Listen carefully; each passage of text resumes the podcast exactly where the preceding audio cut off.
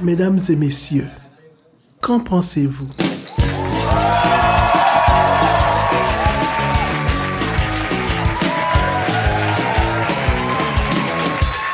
Depuis le bar à poutine chez Maras à Val d'Or, je m'appelle Francis Murphy et je vous présente Geneviève Bellan et Paul-Antoine Martel.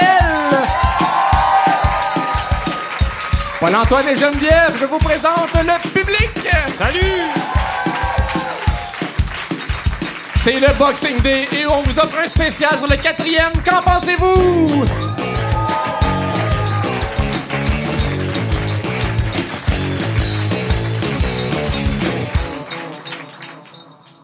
Joyeux Noël. Bon Jésus, tout le monde. Geneviève Bellan, bonsoir. Bonsoir. Tu as une opinion absolue à nous partager en commençant? Oui, euh, j'ai décidé de vous parler des chansons à répondre. En fait, euh, j'ai remarqué qu'il n'y a pas une chanson à répondre qui est comme exactement la bonne longueur. Tu dis jamais, Hey, on n'avait vraiment pas fait le tour, tu sais, je- j'aurais pris trois, quatre couplets de plus. On vous rappelle le règlement de défense de commenter les opinions absolues. Absolument, respect. À l'émission aujourd'hui, Geneviève. Ben, je vais vous présenter mon, mon édito de Noël, qui s'appelle Grossir le tas de bébelles, qui vient exposer en fait mon ambivalence par rapport à, à Noël, qui je trouve super grisant à l'occasion, puis hyper irritant aussi. Fait que voilà, je vous présente ça tantôt, puis je vous ai préparé un tranché, puis c'est pas par euh, fausse humilité, mais je pense qu'il est exceptionnel. On va en juger plus tard, on tranchera là-dessus. Oui. Paul-Antoine Martel. Oui! Salut, Francis. Il y a un membre du public qui était content, il t'a applaudi. Merci. C'est 100 de mon fan Tu as une opinion absolue, Paul-Antoine? Bien sûr que j'aimerais partager avec, euh, avec vous. Parce qu'on euh, rappelle que c'est le règlement. Pour prendre oui. la parole dans cette émission-là, ça prend une opinion. Bien sûr. Alors, euh, mon opinion absolue est la suivante. Euh, 2018 est à nos portes. Euh, ceux qui sont le moindrement politisés savent peut-être que 2018 est une année, une année électorale. Eh bien, mon opinion, c'est qu'il n'y a absolument aucune bonne raison d'espérer que le Parti libéral va remporter les prochaines élections en octobre prochain. Les gens ont compris le concept. Un- Aucune réaction. Ce silence était empreint d'un respect vraiment touchant. Merci. euh, tout le monde. Puis à l'émission aujourd'hui? À l'émission aujourd'hui, eh ben, je fais un rayon X. Euh, en fait, euh, c'est c'est cette chronique où euh, j'analyse euh, des, euh, des textes euh, littéraires de, de grande envergure. Et euh, la, la période des fêtes, ben, c'est le temps euh, d'avoir euh, toutes sortes de chansons de Noël euh, qui nous hantent euh, le cerveau. Mais on ne sait pas toujours ce que ça veut dire, alors j'en analyse une euh, pour vous. Donc, je ne sais pas si je révèle tout de suite. C'est laquelle? ou- Euh, Non, moi j'attendrai. OK, on va Ouais, attendre. faut Ouais, c'est regarder ça. des surprises. On a promis des surprises aujourd'hui, puis c'est la seule. On la brûlera pas au début. OK, c'est beau. Fait que c'est ça. Ben, merci Paul-Antoine. Mon opinion absolue ce soir, je me suis un peu fait couper. On a lancé sur Facebook cette semaine, euh, on a invité le public en fait à nous partager des opinions absolues de toutes sortes, mais la mienne était déjà prête. Puis comme j'ai aucun sens de l'improvisation, puis j'ai pas le temps de me préparer, je vais garder la même. C'est, je trouve qu'on serait dû pour une avancée médicale importante en termes de recherche contre la gastro. Je trouve que ça fit avec le temps des fêtes. J'aimerais commenter, mais je peux pas. c'est ça, j'attendais comme une réaction. puis là, On peut pas. Le concept est trop fort. Non, c'est ça. À l'émission aujourd'hui, il y a une chronique 9 à 3 euh, qu'on aime bien faire. On a aussi des conseils pour nos finissants en sciences humaines, euh, profil individu. Et nos invités, Sarah Toga et M. l'abbé Rénal Dufault, seront avec nous un peu plus tard. Et c'est parti pour le quatrième épisode.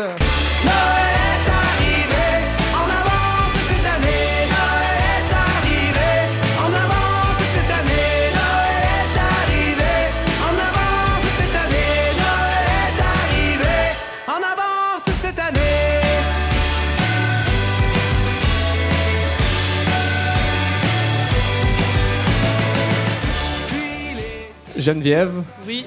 on commence toujours en force dans l'émission parce que les gens qui pensent qu'une émission d'humour, on veut, tu sais, on veut pas être traité comme une émission d'humour en Non. fait. On veut aussi euh, réfléchir. Rire c'est important. Réfléchir, ça l'est peut-être un peu plus. Et à la demande générale, Geneviève aujourd'hui va lire elle-même son édito. Parce que pour ceux qui savent pas, je lis mal. puis euh, j'avais, j'ai cédé la parole à quelqu'un qui lit mieux objectivement. Puis finalement, les, les gens préfèrent, euh, j'imagine, ma candeur.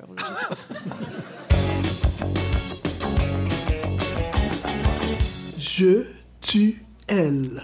Donc, ça s'appelle Grossir le tas de bébelles. Noël, c'est une drôle de période. On est un char puis une barge à entretenir des sentiments ambigus face à la célébration du divin enfant. Cette fête, dont on martèle la magie, me poste à la fois en pleine cohérence avec certaines valeurs et en total conflit avec d'autres. Ravi et écœuré. OK pour sonner au bois, mais quand même pas jusqu'à raisonner musette. Noël, c'est malheureusement l'opulence à plein niveau et ça, ça me pique. Dès l'automne, je commence à les anticiper, ces futurs présents à recevoir qui n'ont pas assez de personnalité pour se ranger naturellement dans un endroit en phase avec leur identité, dans mon classement par destin d'objet. Je les déteste déjà, ces trucs qui ne serviront qu'à grossir le tas de bébelles, remplir les angles morts de la maison et faire déborder le panier de ramassis qui veille sur les batteries, les stylos qui marchent plus, les boutons de rechange, puis les chapeaux de fête. Idéalement, les cossins des fêtes disparaîtraient en même temps que la fin du cycle d'intérêt des enfants, c'est-à-dire à peu près après environ 74 minutes. Noël, ça carbure aussi à la, à la nostalgie. Et moi, ciné cadeau, ça m'excite autant que l'idée de me faire installer un spéculum de givre par un résident mal assuré. Le seul moment où je suis nostalgique, excusez mon Jameson, il... c'est ma tradition. C'est ça, il faut calmer ses nerfs. Oui, c'est ça. Le seul moment où je suis nostalgique, c'est quand vient le temps d'installer les plastiques dans mes fenêtres. Là, je deviens nostalgique de l'époque où c'était pas mon trouble de faire ça. Mais plus souvent qu'autrement, la glorification du passé, ça m'agace. Peut-être parce que ça me rappelle les filles saoules qui s'époumonaient à chanter le thème des cités d'or quand je sortais sur Grande Allée à l'époque du cégep. Tout, tout, tout. Ah. Mais ils crient, ils crient ces filles-là. Bon, on a, on a Ouais. la nostalgie plus discrète. hein, c'est ça. Noël, c'est tristement trop de tout. Trop d'alcool, trop de sucre, trop de Marie-Lou et Ricardo, trop de points de vue sur Guinantel, trop de cartes de souhait corporatives aussi touchantes qu'une YouTuber qui raconte son parcours. Ironiquement, ce qu'on a tous vraiment besoin, c'est de moins. C'est de percer des trous dans ce tissu d'obligations et de pensées encombrantes qui composent la charge du quotidien. On a un sérieux besoin de vide pour laisser remonter l'essentiel, se connecter, se laisser réenchanter par une conscience pleine et renouvelée. Qu'on se le dise, aucun grand choix de vie ne s'est pris au Beauce Carnaval. Aucune bonne décision n'a été répertoriée au Black Friday. Et les idées cadeaux, ben, c'est jamais vraiment le bout. Mais, par chance, Noël, c'est encore beaucoup d'amour. Un moment où, collectivement, on a choisi d'arrêter le temps pour se faire du bien. C'est ce qu'il faut se rappeler quand l'épicerie est fermée le 25, qu'un autre fichu potluck cogne à ta porte, puis que tu le sais vraiment bien que ça se remplace par rien des châtaignes d'eau. Dans ces moments-là, c'est bien de prendre un peu de recul pour réaliser que c'est clair que l'univers ne conspire pas depuis 14 milliards d'années pour aboutir précisément à cette trempette-là. Donc, je terminerai en vous souhaitant à tous d'intégrer. J'ai vraiment. en tout cas, OK. Je terminerai en vous souhaitant à tous d'intégrer plus de lenteur et d'espace dans vos vies. Se faire du bien, c'est avant tout s'aimer simplement, sincèrement et doucement. Comme le chante si bien Saratoga, ralentis la cadence, c'est moins pire que tu penses. Je vous souhaite à tous une année 2018 belle et lente. Ouais! Geneviève Belland, mesdames et messieurs. Jusqu'à présent, ça se passe comment ton temps des fêtes? Ça va, ça, ça va bien. Toi, euh, Paul-Antoine, le temps des fêtes, ça va? Ben, à date, ça va. Oui, oui. Parce que quatre enfants, quand même, ça fait euh, un gros sapin. Ça décuple le, le temps des fêtes. Ça fait beaucoup effet. de mire à acheter. J'ai essayé de leur proposer de l'encens, ils veulent rien savoir.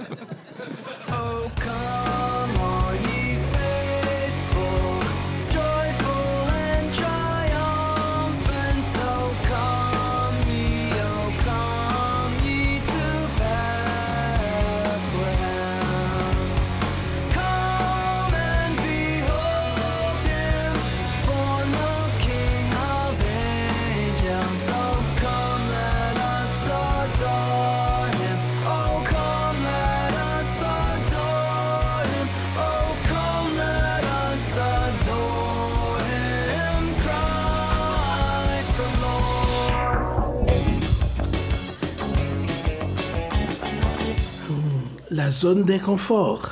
On va mettre notre ami Paul-Antoine au défi. Puis Puis là, on fait ça tout de suite en partant aujourd'hui. Pas de préparation, euh, pas, de, pas le temps de réfléchir ou d'écrire. On s'est rendu compte que c'était difficile pour lui d'être concentré dans l'émission quand il devait en même temps rédiger un- quelque chose. Un texte de chanson pour les respectables. Puis comme on a besoin de lui aujourd'hui pour l'émission, ben, euh, on on va régler ça en partant.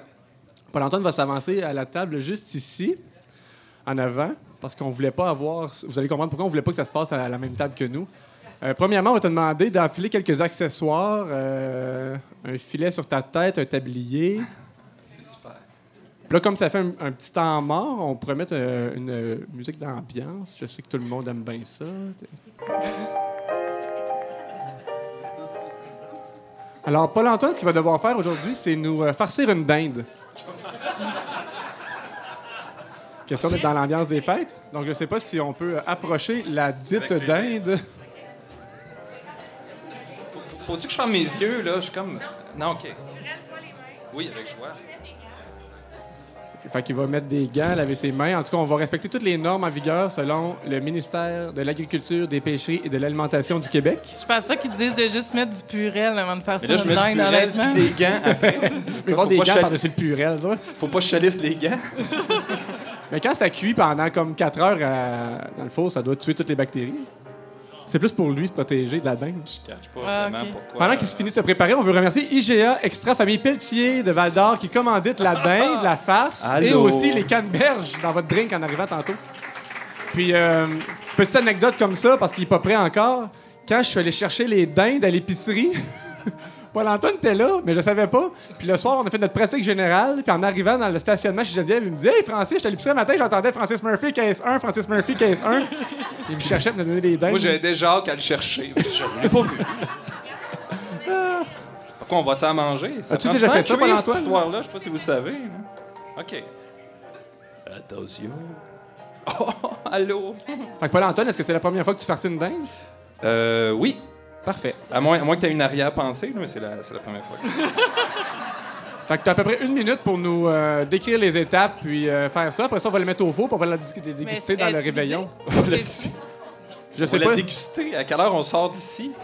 C'est Ben non. interminable à cuire Mais une non, mais là, on a invité les gens à rester pour réveillonner avec nous. Là. Y a rien Ben qui oui. presse. OK. Que, Ben écoute, il y a, il y a- il y a une farce qui semble préparée à l'aide. euh, Oh, ça ressemble au plan Mon Chien, mais euh, non. Conte-nous une Euh, farce, conte-nous une farce. Euh, oignons, il y a des oignons, des champignons, plusieurs affaires en oignons. Et ici, oh, c'est chaud. Euh, ça, ça me semble être euh, quelque chose qui, qui semble. C'est de la farce, c'est de la farce. Il y a comme on- peut-être du riz, euh, des protéines, des, des choses comme ça. Alors là, je stuff ma. je, je le fais tout de suite devant vous? ou Oui, c'est ça. Ouais, ouais, ok, c'est on y là, va. ouais. Bon, alors, attention. Je fais juste descendre le, micro un peu parce qu'il falloir que je me penche. Donc, l'important, c'est d'établir un contact en compagnie de, votre dinde parce que vous allez devoir vivre un moment assez. euh, bon, c'est rare qu'on rentre euh, notre, bras ainsi dans un, corps qui fut Ah, mon Dieu! Fugitiste vivant. Ça, c'est le cou. Il y a plusieurs écoles de pensée. Est-ce qu'on laisse le cou dans le cul de la dinde? Ça dépend quel type de soirée elle a eu euh, la veille. Moi, je suis du genre à l'enlever. Honnêtement, je trouve que c'est beaucoup d'efforts pour très peu de viande. Donc, euh, puis, ce qui est important, oh, elle glisse. Euh, la dinde est dans la panne. Fait que là, on cherche. Les abats sont sortis. Fait qu'on n'aura pas nécessairement besoin, là, tu sais, de. Oh. Hmm. Ah, vous êtes là. Bon, attention. Fait que là, ce qu'on fait. Moi, j'aurais tendance à y aller. Il y a comme deux plats qui se ressemblent beaucoup. J'aurais tendance à en mettre un premier. euh, dans le casse là, de la dinde. On va y aller à poignée, là, comme ça. Puis je, je stoffe ça dedans. On peut y aller avec amour ou avec un peu de vigueur, dépendamment, encore une fois, du type de respect que vous voulez insuffler chez la dinde. Là, vous y brassez ça. Surtout ne pas penser à quand la dinde était vivante. C'est comme, Bon, un, comme moment anti-radio en même temps qu'une zone de temps. confort. Moi, je ouais. ferais pas ça sur une dinde vivante. Jamais, jamais. En tout cas, je sais pas vous, là. Puis là, on met une poignée de ça. Puis moi, ce que j'aime, c'est quand ma farce est bien répartie. Parce que euh, si tu sers une pelletée juste d'oignons à quelqu'un, euh, ça se peut qu'il se questionne là, sur le type d'amour que, que tu entretiens pour lui. Fait que là, ah, C'est ça un fisting? je sais pas, mais c'est un fist-in, euh, en tout cas, parce que j'ai... ça me rappelle une blague, écoutez, qui a, qui a plus ou moins de lien, là, mais Une fois, une farce, une farce. Puis euh, je la dois à ma blonde, que je salue d'ailleurs. on commande euh, chez Saint-Hubert à un moment donné. Puis euh, on commande. Moi, je, veux un repas deux cuisses, parce que bon, je suis comme ça. Des fois, je mange deux cuisses. Puis la joke se continue, vous allez voir. Puis là, là on commande, puis ma blonde a dit, fait que ça va être un repas deux cuisses. Puis elle dit, peut-être juste, c'était possible, vous assurer que les deux cuisses viennent du même poulet. Je trouvais que c'était une belle attention de ne pas séparer deux cuisses comme ça. Toute ma blonde est dans cette, euh, cette blague-là. Je l'aime beaucoup.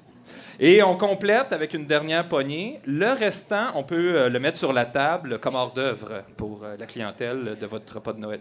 Et là, on flatte la dinde. Hmm. Fait qu'on va conclure? Non, non, non. Ouais, ben, c'est un peu comme une chanson à répondre en ce moment.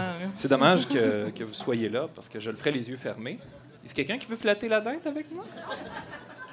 Et là, on la retourne. On laisse. Ce qu'on fait, c'est qu'on stoffe avec le cou dedans. Pourquoi? Pour aucune raison. Moi, j'aurais mis un petit fond, juste un petit fond d'eau. Fait que Steph, yeah! Paul-Antoine Martel, mesdames et messieurs. Hey!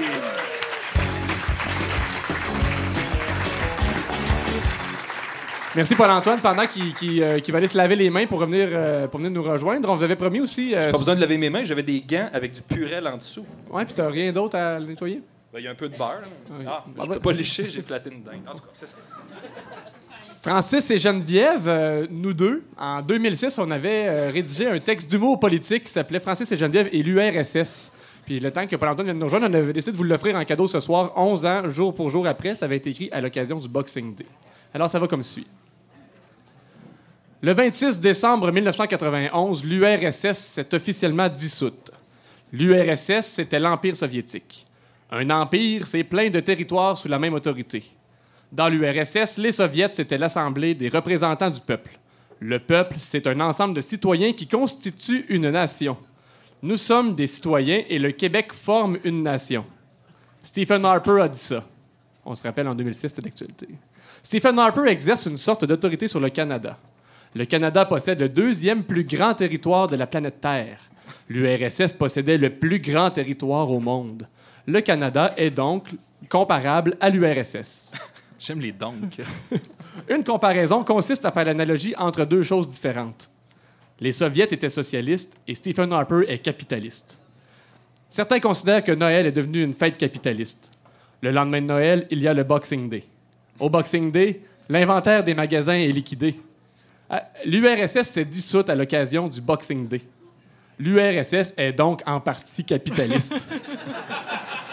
L'URSS aurait donc pu s'appeler l'URSSEC.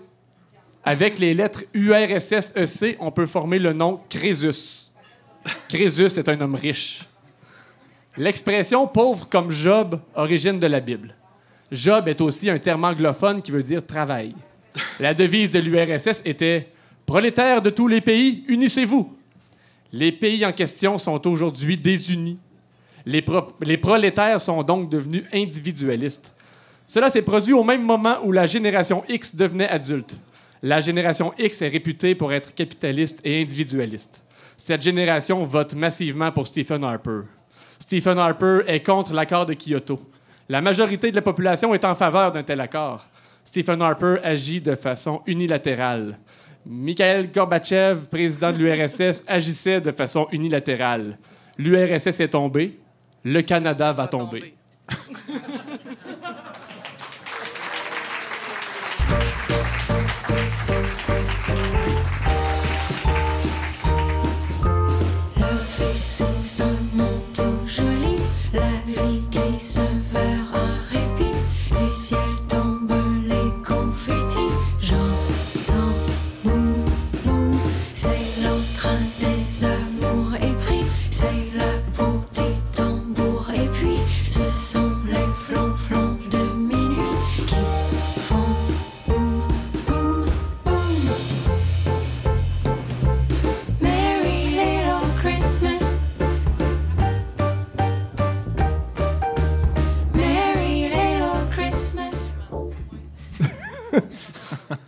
C'est l'effet préféré de Paul-Antoine. J'adore ça.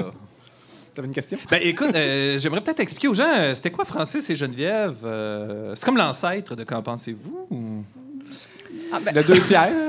Mais c'était très ironique là, comme truc. En fait, c'est, je- on s'était comme défini comme artistes multidisciplinaires parce qu'on trouvait ça comme pompeux, les gens qui disaient ça. Puis l'objectif, c'était un peu de.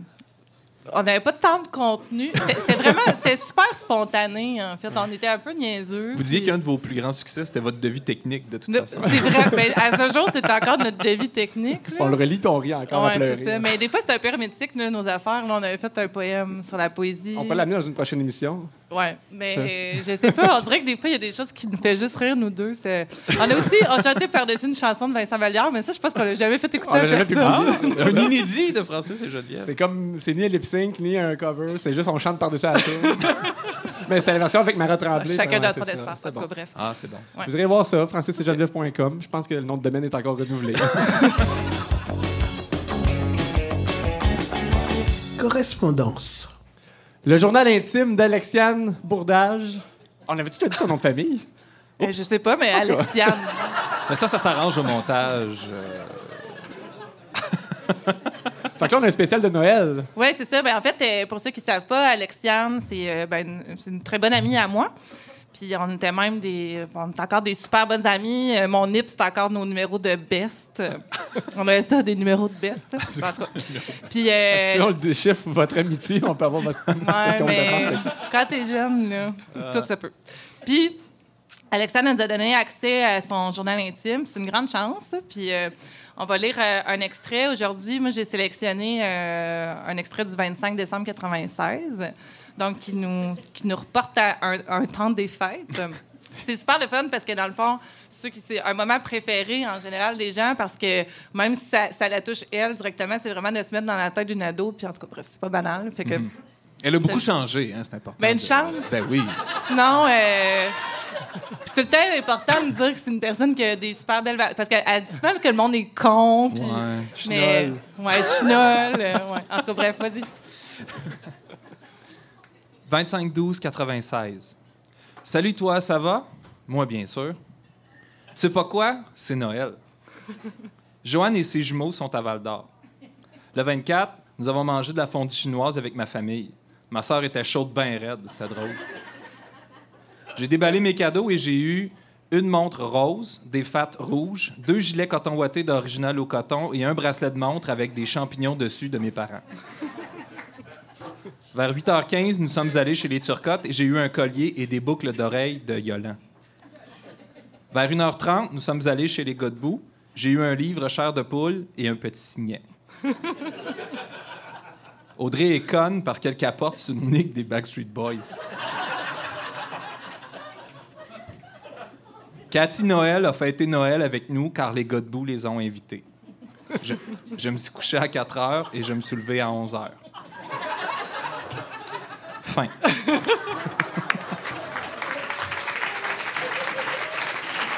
Merci, Alexiane.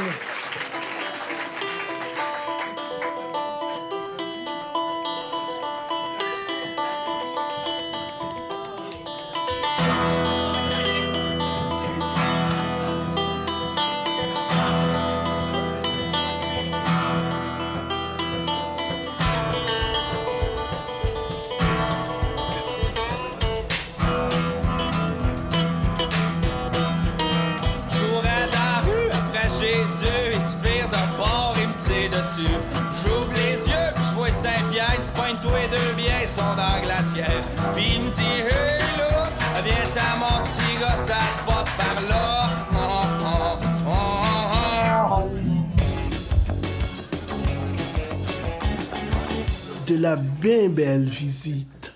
Il est natif de Saint-Gabriel de Rimouski. Après avoir adopté la témiscamingue en 1974, il a notamment enseigné pendant 18 ans et est aujourd'hui curé de huit paroisses. C'est un passionnant communicateur. Il a marqué sa communauté par son humanisme, son originalité et par d'innombrables implications. Mesdames et messieurs, notre premier invité aujourd'hui, Monsieur l'abbé Rénal Dufour.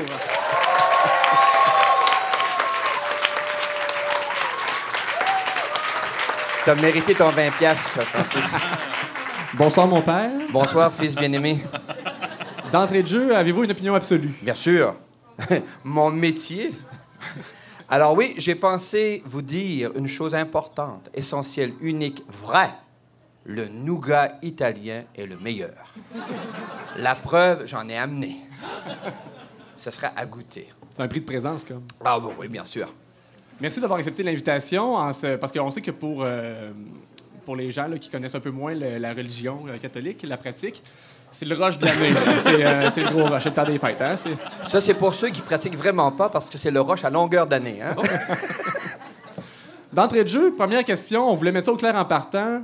Est-ce que Dieu existe? Oh, ben, On commence léger. On commence léger.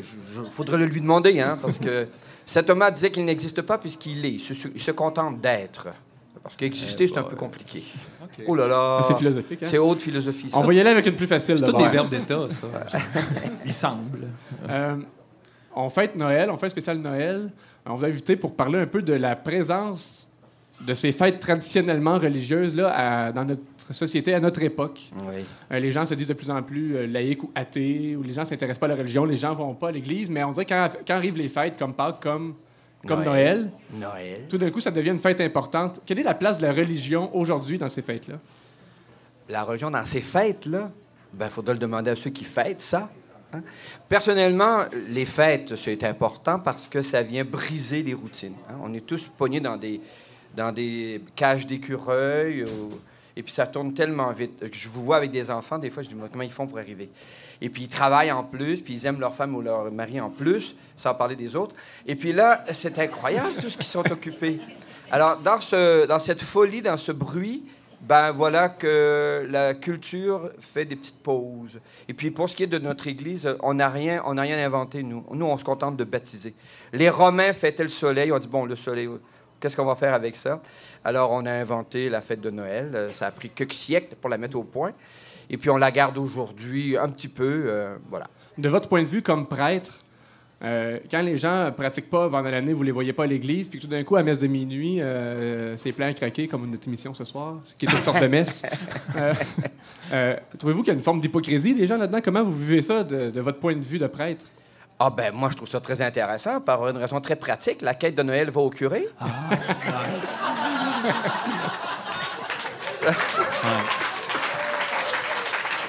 C'est en hommage au service. Comme dans l'URSS, il y a un peu de capitalisme en vous. A L'église va tomber. Pragmatique. La- alors, c'est ça. la- même, c'est parce que c'est une fête. euh, on fait fête. Qu'est-ce que j'en pense? Je me rappelle, j'ai rencontré un jour le cardinal Vachon, à l'époque où il était archevêque de Québec. Et puis, j'avais demandé ça. Il paraîtrait que vous auriez dit que la plupart de nos étudiants sont un peu hypocrites et ils disent qu'ils vont à la messe, ils ne vont pas. Et je n'ai jamais dit ça. Euh, je, je pense qu'il faut laisser les gens à leur conscience. Et en fait, c'est impressionnant de découvrir comment des gens qui, tout au long d'une année, ont des positions très claires sur des choses, très logiques, cartésiennes, cohérentes, arrivent à poser des gestes qui nous surprennent, avec une humilité, un regard, un humour, une tendresse, une complicité, une fluidité. Euh, c'est très beau. Hier, à la messe de Noël, il y avait un million d'enfants qui ont tous leurs costumes. Imagine-toi les mères qui ont travaillé là, pour mettre un costume qui va durer peut-être trois quarts d'heure avant que la crème glacée coule dessus. Alors, tu vois, moi, je trouve ça... émer- Moi, ça m'émerveille plutôt que de me poser des questions. Oh là vous savez, des questions, euh, on en a pour l'éternité. Euh, en tant que prêtre aussi, vous êtes une sorte de porte-parole de, cette religion-là. Le, le Vatican est une grosse institution. Au-delà du point de vue individuel ou spirituel, de représenter cette grosse institution-là où on entend toutes sortes de scandales, toutes sortes de positions conservatrices qui sont difficiles à défendre dans une société comme, comme celle du Québec, par exemple. Comment vous vous trouvez dans cette position-là? Si ma mémoire est bonne, Francis, très cher, à ton mariage, je pense avoir dit qu'il y avait dans l'Église, comme dans une famille, des oncles qu'on fréquente moins. Alors, dans une, famille comme dans une église, dans une société... Moi, je suis québécois, mais je te dirais pas que je, je souperais avec le premier ministre. Hein, J'aimerais mieux souper peut-être avec Québec solidaire, par exemple. Alors, euh, ça, c'est un message de notre commanditaire. Mais l'Ég- l'Église est une, une communauté diversifiée. Et dans toute communauté diversifiée, j'espère qu'il y a de l'espace pour des courants. Certains sont plus conservateurs que d'autres. Ça me fatigue un peu, je te l'accorde. Mais pourvu que j'aie le droit de respirer. Et tu sais, le- les sociétés n'évoluent pas à- sur une vitesse unifiée. hein. C'est comme sur une autoroute. Il y en a qui vont à 60, d'autres à 80, d'autres à 120. Alors, c'est la même chose pour toute communauté diversifiée. Le- alors, de toute façon, par ailleurs, pour corriger un peu ta présentation, je ne représente pas le Vatican. hein. Euh, je ne suis ni cardinal euh, et je n'espère pas l'être. C'est un peu compliqué. Et ça doit coûter cher, d'ailleurs. J'ai des beaux vêtements. Ah, voilà. Et puis, euh, c'est un peu, un peu formaté. hein. Alors, non, j'essaie d'être vrai avec ce qui m'habite. Et il y a quelque chose qui m'habite, qui est un mystère que je découvre dans plusieurs personnes. En fait, dans toutes les personnes que je rencontre, il y a un mystère. Euh, Edgar Morin, un grand sociologue français, disait euh, qu'il a arrêté de se chicaner avec les chrétiens le jour où il a compris que lui aussi était un croyant. Il y a ceux qui croient que Dieu existe, puis il y a ceux qui croient que Dieu n'existe pas. Les deux propositions sont indémontrables. Alors, allons-y gaiement. euh, la- Jason. Bon, oui, on Jason peut en parler. C'est un espace extraordinaire, puisqu'on ne peut pas le démontrer. Parce que si c'était démontrable dans un sens ou dans l'autre, l'autre position serait une maladie. Tandis qu'on est dans un espace ouvert, de recherche, de transcendance. Dans les pyramides de Maslow, il faut bien que le, le, haut soit ouvert, hein, parce que s'il n'est pas ouvert, vous tombez dans une société fermée, euh, de consommation et de surconsommation. Alors, voilà. Lors de notre dernier épisode, il était question de féminisme, de parité, la place là, des femmes de plus en plus importante dans la société. Au sein de l'Église, on a l'impression que c'est comme un, un switch qui est dur à faire. Dans l'Église romaine, vous voulez dire, parce que dans d'autres églises, il y a des femmes qui sont ordonnées ministres, euh, ou de- chez les Juifs, il y a des rabbins. Est-ce que vous seriez Ou des pour une rabbines. révolution? Euh, euh, alors, le mot évolution est un peu ambigu, parce que... Ah, Non, il y a des Révol- révolutions. Une révolution... Ouais, c'est juste une consonne de plus. Ah oui. Ben, euh, le pape François a dit quelque chose d'intéressant l'automne ou le printemps dernier. Le temps va tellement vite. Euh, il serait peut-être temps qu'on qu'on apprenne comment on va laisser des femmes euh, venir discuter des choses auxquelles nous, on a été habitués de discuter entre hommes. Ça va nous changer le portrait. D'ailleurs, les élections municipales l'ont montré. Ça va nous changer le portrait. Maintenant, un paquebot, ça ne se revire pas sur un 30 sous en 10 secondes. Alors, avant que les choses arrivent, peut-être faut-il laisser du temps pour que les choses s'étiolent d'abord. Le pouvoir mâle, patriarcal va s'étioler. Et puis, progressivement, quelque chose d'autre va se produire, apparaître. C'est pour ça qu'il faut se former, acquérir des compétences, etc., etc. Et puis, un jour, ben, il y a des prises de parole qui seront appuyées euh, par des femmes qui seront de qualité. On dira, loin d'être bête. Et là, euh, ça changera. Tu sais, moi, j'étais en Allemagne de l'Est au moment où l'URSS était encore l'URSS, et puis euh, où Honecker était encore l'autorité suprême. C'était avant le Boxing Day. Ah, C'était bien avant Boxing Day. Et puis, je suis allé en Hongrie aussi. Et là-bas, euh, j'étais même en France au moment de la chute du mur de Berlin. Euh, au Portugal, c'est-à-dire, Mais vous êtes partout. Comme Dieu. Comme Dieu. ça. Comme Dieu. Alors, euh, oui, oui, j'ai la chance d'être un peu. euh, j'ai voyagé un peu. Et puis, je me rappelle encore, on disait, euh, à quelques jours de la chute du mur, j'étais avec des jeunes Allemands, on disait, euh, non, ça n'arrivera jamais. Ça n'arrivera jamais. Et bien, une semaine plus tard, on touchait. D'ailleurs, j'ai des, des- des morceaux du mur de Berlin qui ne sont pas authentifiés. Parce que quand on l'a défait, là, il n'y avait pas de, de mercantilisme pour dire ça, c'est un vrai morceau. On ramassait les morceaux, hein, c'était au piolet. Alors, aujourd'hui, je suis retourné en 2006 lors du mondial. Et puis là, euh, c'est authentique dans un petit sac de plastique, certifié avec un notaire qui dit ça, c'est un vrai morceau du vrai mur. Eh, nous, on en a plein de morceaux qu'on qu'on se tirait comme ça. euh, voilà. Alors, non, les changements profonds. euh, Jean-François Kahn disait Tout change car rien ne change. Était-il prévisible qu'il y ait une émission ici il y a deux ans? Tout change car rien ne change. Alors, on fait des petites choses tranquillement et puis soudain, pas Ah, qu'est-ce que c'est ça? Voilà, moi, je, je suis patient dans ce sens-là. En terminant, je voulais Attention. savoir. c'est sérieux, hein? oh là là. en terminant. Ah ben, en terminant, c'est parce qu'on va, on va vous garder avec nous pour d'autres segments de l'émission, mais juste pour conclure cette entrevue-là, je voulais On est un savoir. peu sérieux quand même. hein. En devenant prêtre, vous avez fait vœu de chasteté. Ah non, en promesse. Hein? Une promesse, c'est pas pareil? Ah, attention. J'aime la distinction. Ah oui. La distinction est valable. C'est un religieux fait un vœu. Un vœu d'obéissance, euh, de chasteté et une autre de pauvreté. Un prêtre séculier, parce que moi je suis un vulgaire séculier, hein, j'ai une voiture, je, je paye mes impôts moi-même. Hein? Alors, euh, en ce sens, nous, c'est des promesses. Alors, par exemple, pour la pauvreté, on s'engage à vivre comme la moyenne des gens qu'on voit. Alors, toi, tu vois comment je vis, hein? Je te rends compte. alors. Eh boy! J'ai amené des nougats pour souper. Alors, euh, pour ce qui est de la chasteté, alors c'est un engagement au célibat, vous savez. Tout le monde qui a vécu une expérience de couple sait très bien que c'est pas le bonheur parfait. hein. Alors, le célibat, c'est pas le bonheur parfait non plus. Alors, ça va dans les deux sens. Et puis, une société peut se permettre de comparer et puis d'avoir la, la- la- Moi, je dis que j'ai la chance de pouvoir vivre. euh, euh, dans le célibat, Ça, euh, je- un jour, on m'avait invité à une émission radiophonique sous, sous l'appellation suivante. Alors, M. Lebert, on vous invite parce qu'on fait une émission sur la sexualité, puis on voudrait avoir un être asexué. je dis, ben, je- ben, peut-être que vous êtes trompé, là, parce que euh, je suis célibataire, mais pas vraiment asexué, vous savez. D'ailleurs, à l'époque, on disait avec humour, l'une des questions qu'on posait aux candidats, c'était euh, testiculumabus. Hein? Avez-vous des testicules? Ça prend des gosses. ah oui, ça, oui, ça prend du culot. Alors, donc, Ben, en fait, ma question, c'était simplement, je voulais juste m'assurer que vous n'avez pas les oreilles chastes. Parce qu'on veut vous garder avec Ah. nous à l'émission, mais il pourrait, il pourrait s'échapper quelques mots vulgaires. il a Ouais. l'air capable d'en prendre. Ben, Ouais. J'ai été élevé quand même, hein? Euh, mon père était bûcheron, alors il y avait du langage. hein? Fait que vous restez avec nous pour un petit moment? Si vous m'acceptez. Ouais. euh, Merci beaucoup, plaisir. mesdames et messieurs. Rénal Dufour.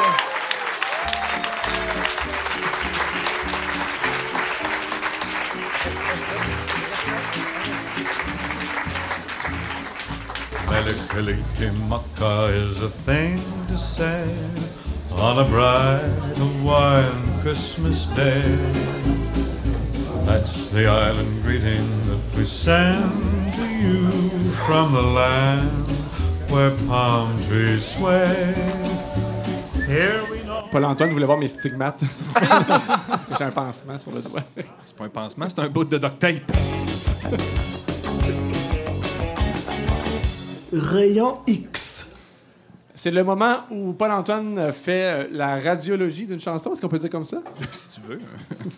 On va prendre euh, une, une chanson classique de Noël et on va l'analyser avec Paul-Antoine. Et on a pensé que c'est un, un morceau euh, qui pourrait vous intéresser, Monsieur Dufour. Oui, absolument. Ben, euh, en fait, on chante des chansons de Noël, puis il y a des fois où on ne sait pas exactement. On change les mots. Euh, on comprend pas de quoi il est question dans, euh, dans la chanson. Moi-même, j'ai été euh, membre d'une chorale euh, à la paroisse Saint-Zéphirin de la Tuque quand j'étais tout jeune. Il y a de ça une trentaine d'années maintenant. ça? Être jeune. Saint-Zéphirin. Saint-Zéphirin, oui, c'était à la tuque. C'était à la tuque. Des portes euh, en, en cuivre d'une beauté remarquable, euh, malgré euh, l'outrage que lui fait causer la fumée de la CIA. En tout cas, on reviendra là-dessus.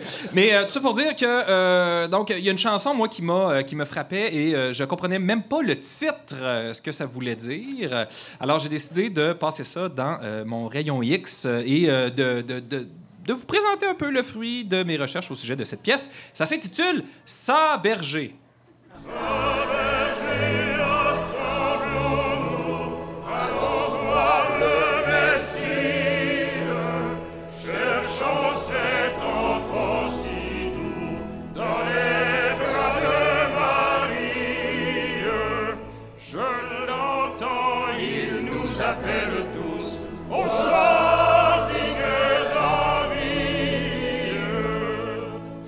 Merci Francis. Alors, c'est ça, berger. Ça, ça, berger. C'est ça, c'est ça.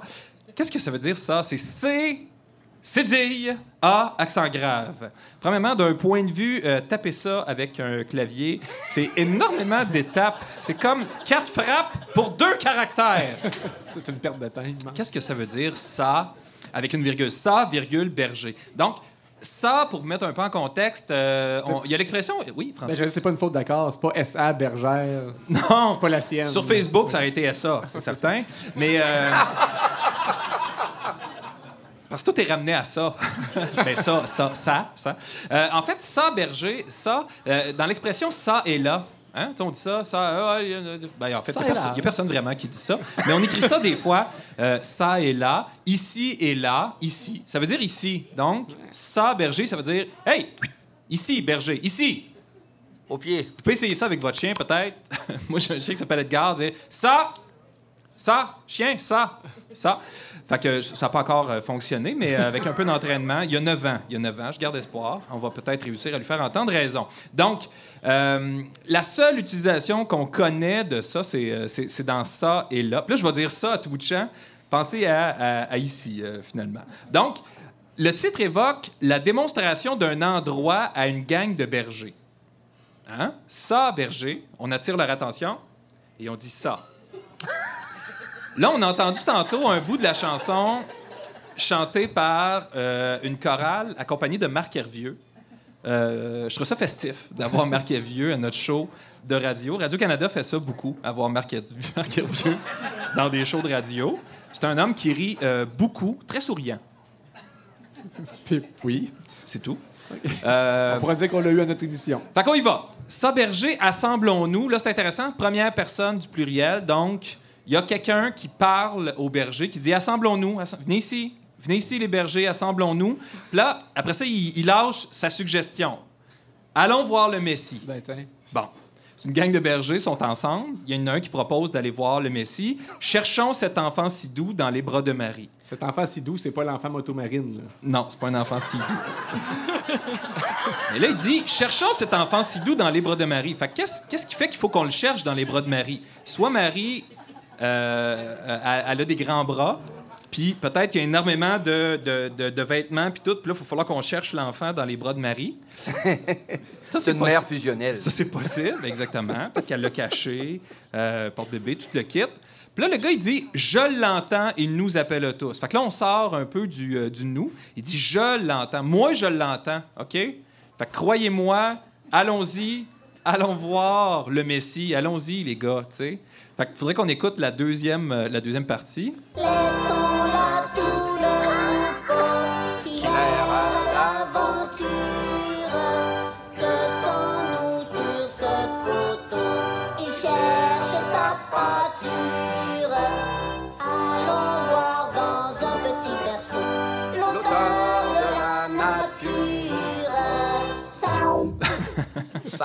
Bon, là, c'est important de dire, c'est pas Marc Hervieux sur l'hélium. Euh, C'était Michel Deslauriers, alias Tibrin, dans une version de Passe-Partout, avec, accompagnement de Cassio. Moi, je tiens à dire que c'est une période de Passe-Partout que j'aime moins, celle des années 80, parce que c'est avec Cassio, alors que la période précédente, fin des années 70, c'était avec accompagnement de Moog, beaucoup plus euh, psychédélique. Moi, j'aime beaucoup, beaucoup mieux, en tout cas, le passe-partout de la fin des années 70. Ça doit trahir un peu mon âge. Là, c'est important de dire, là, le gars, il dit, OK, la gang, les bergers, venez ici, on va aller voir le Messie, laissons là le troupeau qui l'air à l'aventure. C'est des moutons, OK? Des moutons, ça va pas à l'aventure. C'est important de s'en rappeler. Euh, que sans nous, sur ce coteau, il cherche sa pâture. Fait on laisse les moutons là, on laisse les moutons là, on s'en va trouver le Messie. Euh, honnêtement, il y a 2000 ans, je ne sais pas si c'était quelque chose à proposer vraiment à des bergers. Euh, c'était pas mal leur façon de gagner leur vie. C'était- pas mal toute leur subsistance. Fait qu'il fallait vraiment qu'ils aient le goût d'aller voir euh, le Messie. Il faut dire que ça a été écrit euh, autour de 1700, 1710, cette pièce-là. Moi, je trouve que ça teinte euh, énormément euh, ce qu'on entend là-dedans. Là, je pourrais vous faire entendre toute la chanson, mais honnêtement, ça prendrait jusqu'à la fin de l'émission parce qu'ils ont tendance à chanter très lentement, ou on pourrait l'écouter par passe-partout, mais rarement, ils vont chanter les neuf couplets. Euh, Est-ce que vous la connaissez toutes? pour le meilleur et pour le Non, pire. Donc, il y a que l'hiver, par ses frimas, est endurci la plaine. S'il croit arrêter nos pas, cette espérance est vaine. Quand on cherche un Dieu rempli d'appât, on ne craint point de peine. Là, c'est intéressant parce que par- peine.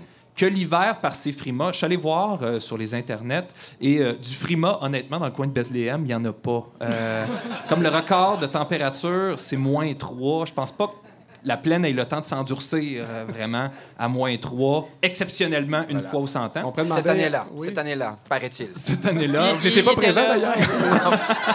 Il y, a, il y a un bout de la plaine, là, pas identifié chez eux. pas identifié, mais c'est un vrai bout de la vraie plaine. Donc, s'il croit arrêter nos pas, ça, c'est l'hiver. Si l'hiver croit arrêter nos pas, cette espérance est vaine. Je ne sais pas si, euh, si, si l'hiver vraiment a de l'espoir, mais bon, euh, si oui, c'est un rude coquin euh, ces temps-ci. Euh, quand on cherche un dieu rempli d'appât, là, c'est intéressant. Appât, on parle pas de, de mener. OK, c'est pas, il s'en va pas à la pêche. soit vivant ou mort. Non, un appât, ce sont les charmes extérieurs d'une femme et en particulier les seins. Mais ça, je trouve ça intéressant. Quand on cherche un dieu rempli d'appât, c'est comme une preuve supplémentaire que Dieu est une femme, finalement. Moi, je trouve ça, je trouve qu'il y a un statement là-dedans qui est assez Preuve, intéressant. Un indice. Bon, un indice, c'est vrai, absolument. On émet une hypothèse comme ça. C'est pas, Oui, comme si, euh, c'est pas comme si l'auteur avait été en, en contact direct prouvé avec, euh, avec Dieu. Sous la forme d'un mortel, c'est un Dieu qui se cache du sein du Père éternel. Oh, là, ça devient complexe un peu. C'est le Père éternel qui a un sein. Euh, son tendre amour l'arrache. En victime, il se livre à l'autel. C'est un agneau sans tache. Fait que là, c'est toujours le même gars qui propose aux... qui propose... Pour les convaincre, c'est ça qu'il leur dit, là, de lâcher les moutons. Hey, On va en un- trouver un meilleur. c'est un agneau avec pas de tache. Là, y a- il y a- il y a- le cinquième est assez intéressant, le cinquième couplet. Faisons retentir les airs du son de nos musettes. Et là, Geneviève, tu nous parlais de musette tantôt. Une musette, c'est comme une cornemuse, probablement faite à partir d'un estomac euh, de mouton. Euh, voilà, j'aurais pu, j'aurais pu en farcir un tantôt. Euh, voilà. prochaine. Absolument. Et il dit célébrons le roi de l'univers. Euh, moi, je trouvais ça important peut-être de dire aux jeunes, ceux de ma génération en tout cas, il faut pas confondre le roi de l'univers avec Masters of the Universe. Euh, ça, c'était He-Man. Je sais pas s'il y en a. Il y en a qui acquiescent. Euh, Moi, il manque la référence. Ouais, moi pas. OK, ben c'est pas grave. c'est ça, Ben, écoute, il y avait son ennemi Skeletor. C'est après moi. En même temps, He-Man, il y a un nom un peu euh, pléonasmatique. Tu He-Man. Si c'était She-Man, ça vaudrait la peine de le spécifier. Il il aurait pu s'appeler juste Man, finalement. fait que je nous amène. On, on arrive vers la fin. Je skip le 6. De toute façon, euh, généralement, Richard Véraud, Marc Hervieux, ça chantait pas le 6. Euh, le 6 est un peu mal aimé. Probablement incompris. On parlait d'excès de tendresse. J'avoue qu'il y a de l'ambiguïté là-dedans. C'est intéressant le 7 parce qu'il dit Nous voici près du séjour qu'il a pris pour asile. C'est ici que son amour nous fait un sort tranquille. Il dit Ce village vaut en ce grand jour la plus superbe ville. Euh, Oh là pour- si vous voulez une illustration un peu de ce que ça signifie, c'est un peu comme ça que les gens de Rwanda se sentent pendant le FME. On poursuit. Félix B. Desfossés la trouve. Absolument. Salut, Félix. Non, mais c'est vrai, c'est vrai, ce village vaut la plus grande ville. Euh, puis on y va avec euh, l'apothéose, le neuvième. Euh, Dieu naissant, exauce-nous, dissipe nos alarmes. Nous tombons à tes genoux, nous les baignons de larmes. Fait que là, t'as une gang de bergers. Toi, tu viens d'avoir un bébé. Puis là, on, baigne ses genoux de larmes. Pas sûr. Moi, je trouve qu'il y a- il y, a comme un, une petite retenue à avoir probablement avant d'humecter de ces larmes d'hommes plus ou moins lavés qui sentent le mouton, les genoux. C'est de là d'un qu'est parti le pied, bouche. Et là, c'est intéressant parce qu'il dit. Là, il parle à un bébé, OK? Hâte-toi de nous donner à tous la paix et tous ses charmes. Attention. C'est ils- clair? Ils viennent naître, là. Cessons donc cette pression de la performance sur les enfants. C'est assez? Particulièrement les Messi. Ben, c'était exactement. C'est un bébé, mais c'est le créateur de la nature. là. Il mérite compassion et un peu de respect. là. Il a tout à apprendre, mais il doit bien savoir ce qu'il fait s'il a créé tout ce qu'on retrouve, là, ça, devant. Ça. Pas un guichet automatique à miracle. Fait qu'en tout cas, en gros, ça me semble être une gang de bergers un peu irresponsables qui se pointent sur les lieux d'un accouchement en riant du père, hein, parce qu'à un moment donné, il dit, il dit Joseph se considère vainement, vainement le père. Fait que c'est comme s'il disait. Ah certain, il te ressemble, le petit. Là, il sac bien de la mère parce qu'il dit la mère est une fille. Euh, puis je trouve qu'ils sont exigeants envers le bébé là, pour qu'il leur donne la paix. Moi, je leur souhaite qu'au moins leurs moutons trouvent leur pâture Ben puis qu'ils retrouvent leurs moutons. Fait que comme on dit, c'est ça qui est ça.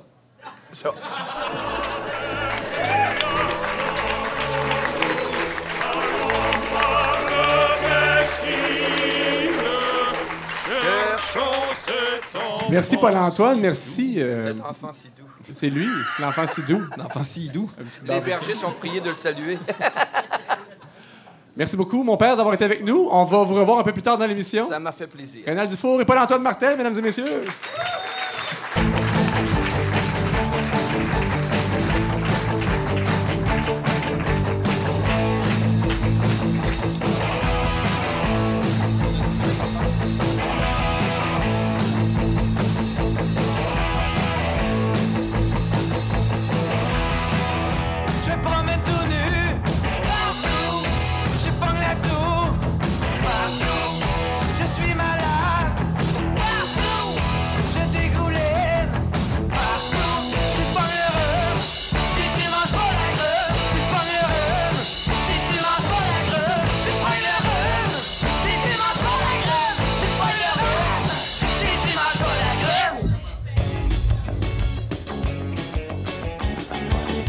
Programme de soutien aux finissants en sciences humaines, profil individu. On sait que ce nom de segment-là est long, c'est pour ça qu'on a fait la version acronyme. Le P, S, F, S, H, P, I. On remercie Yolette Lévy, notre On l'aime- narratrice. on l'aime d'amour. Ah oui, on l'adore. Aujourd'hui, Geneviève, qu'est-ce que tu nous demandes? Oui, bien c'est ça. Dans cette chronique-là, on essaie de- d'ouvrir les horizons des gens qui ont étudié en sciences humaines. Qui ont généralement peu de talent. Dans tout leur plan de cours, le- le- la, la fameuse pyramide de Maslow qu'on a évoquée, le, le gros triangle là, qui dit qu'il faut que tu t'habilles avant de t'aimer. là. Puis, euh, Oui, souvent, je m'aime puis je m'habille après, mais en tout cas. mais moi, ouais. Partez-moi pas sur Maslow, là. bon, fait que c'est ça. Fait qu'on essaie d'ouvrir les horizons, puis de, de leur permettre euh, d'acquérir des, des- des notions euh, manuelles un peu plus vastes. Puis comme tu es le, le pas éduqué des trois, Instruit. Instruit. Instruit, c'est vrai. Respect. Euh, c'est toi qui vas nous le présenter. Donc, euh, la question aujourd'hui, c'est euh, à propos de la gestion de la neige. Dans le fond, j'aimerais ça que tu nous donnes des petits trucs pour euh, bien gérer no- notre entrée. Surtout que ça a commencé tôt cette Ben oui, année. c'est là. ça, hein. Là, on voit arriver euh, janvier, on capote. là. L'hiver est raide. Ça, je vais faire avec, là. Il y a beaucoup d'accumulation. Ben oui, c'est ça. Donc, euh, devant ce problème-là qui est euh, la gestion de la neige, j'ai décidé, pour que les gens de sciences humaines, les gens qui ont ce profil-là, puissent vraiment bien nous suivre, euh, de, de faire une planification stratégique triennale euh, qui va nous permettre de bien gérer la neige. Donc, euh, c'est divisé en différents objectifs. On va y aller quand même rapidement. Mais l'objectif 1, euh, maîtriser les types de pelles et leur utilité. Euh, L'échéance pour cet objectif-là, idéalement septembre ou avant la première bordée.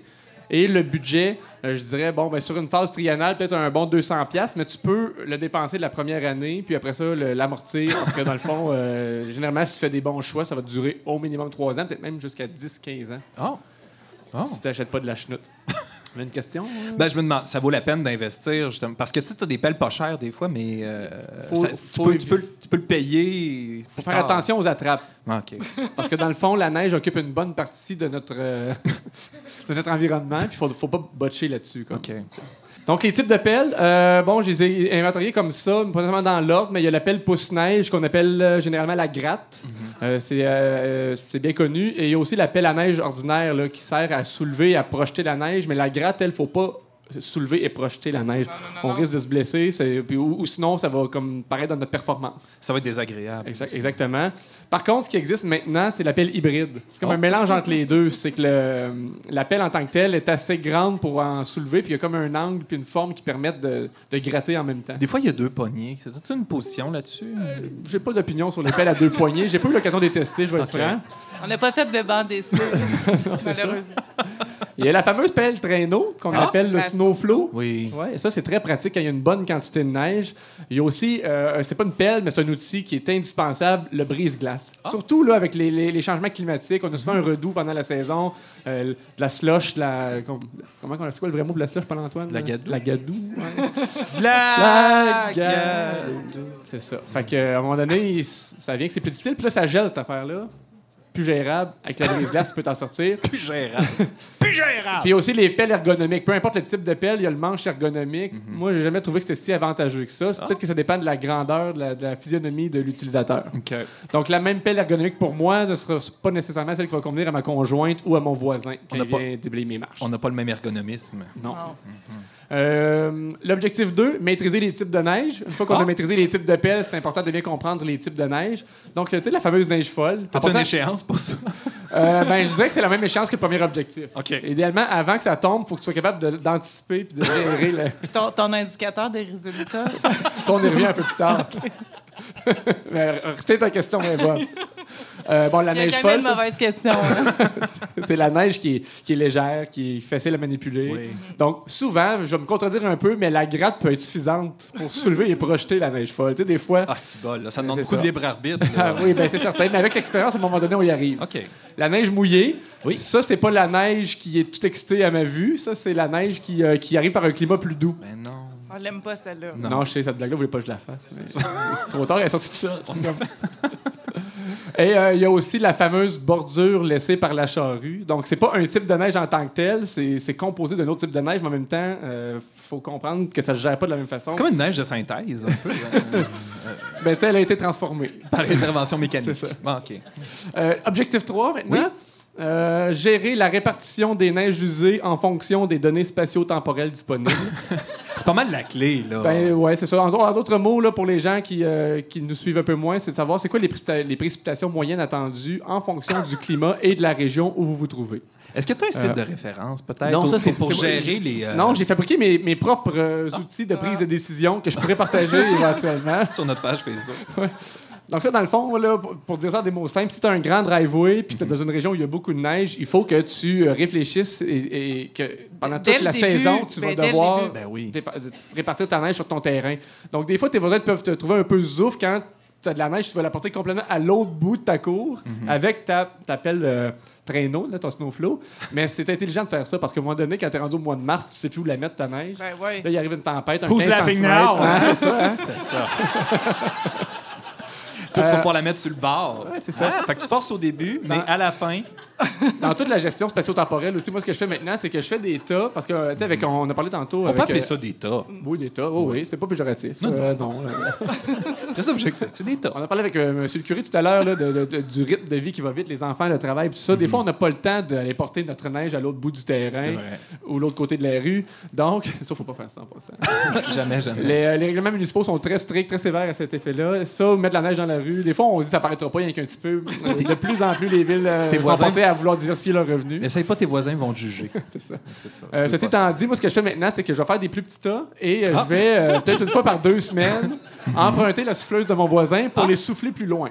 Ah. Attention! Oui, c'est ça, j'allais le T'avais pas parlé de souffleuse tantôt. non, la souffleuse, c'est ça, c'est euh, c'est comme facultatif. tu sais. Ok. Quand t'as pas le luxe d'avoir un voisin qui en a une, Hein? à ce moment-là, tu. euh, Tu déménages. Non, non, mais tu prends la méthode de base qui est d'aller mettre ta neige plus loin. Tu peux déménager, c'est une Mais, option. mais ça scrape ta montée de Ben, snowflow. c'est ça, c'est Ah, ça y a exactement. ça. Parce qu'avec la Ouais. snowflow, quand tu l'utilises couramment, il faut comme que tu te fasses une rampe hein, pour être Ouais. capable d'y aller. C'est un Fait que quand- catch-22.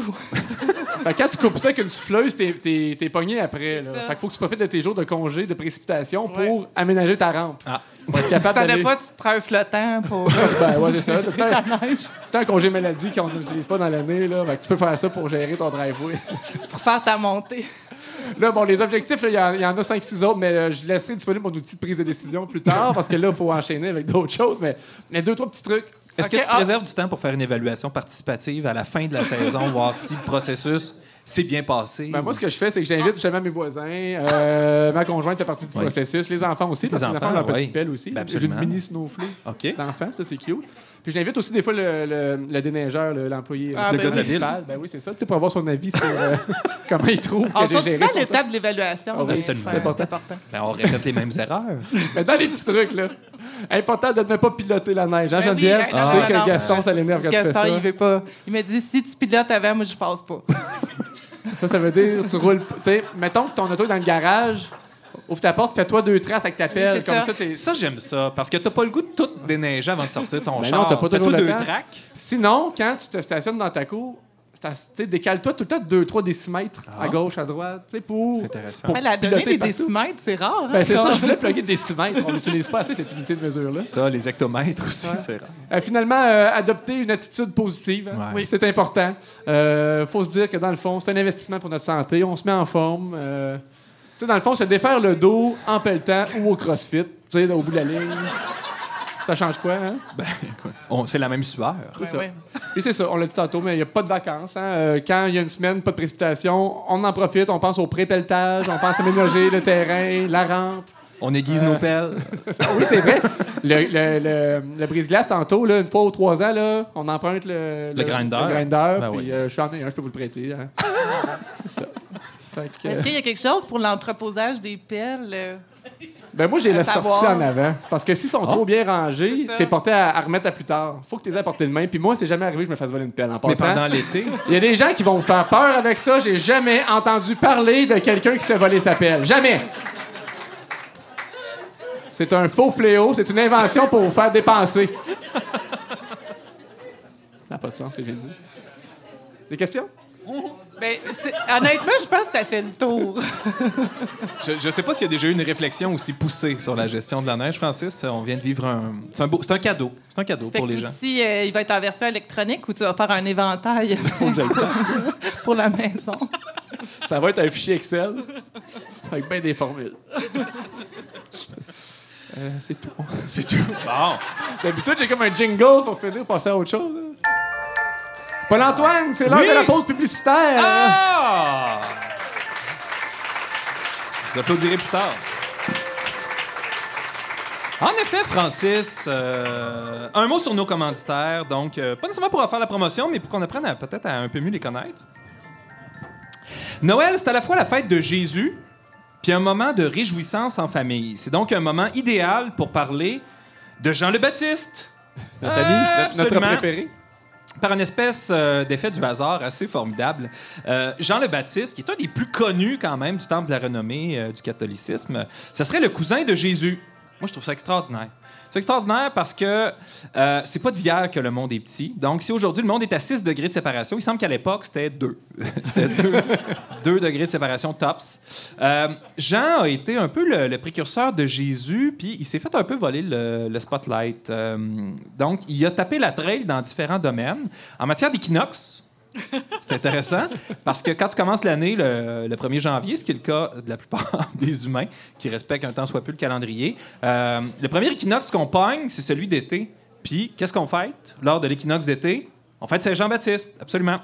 Euh, en matière de leadership, Absolument. Euh, Jean le Baptiste, euh, c'est un, grand leader. Amener les gens faire la file euh, avec de l'eau aux genoux. Puis là, il est baptisé, puis tout le kit.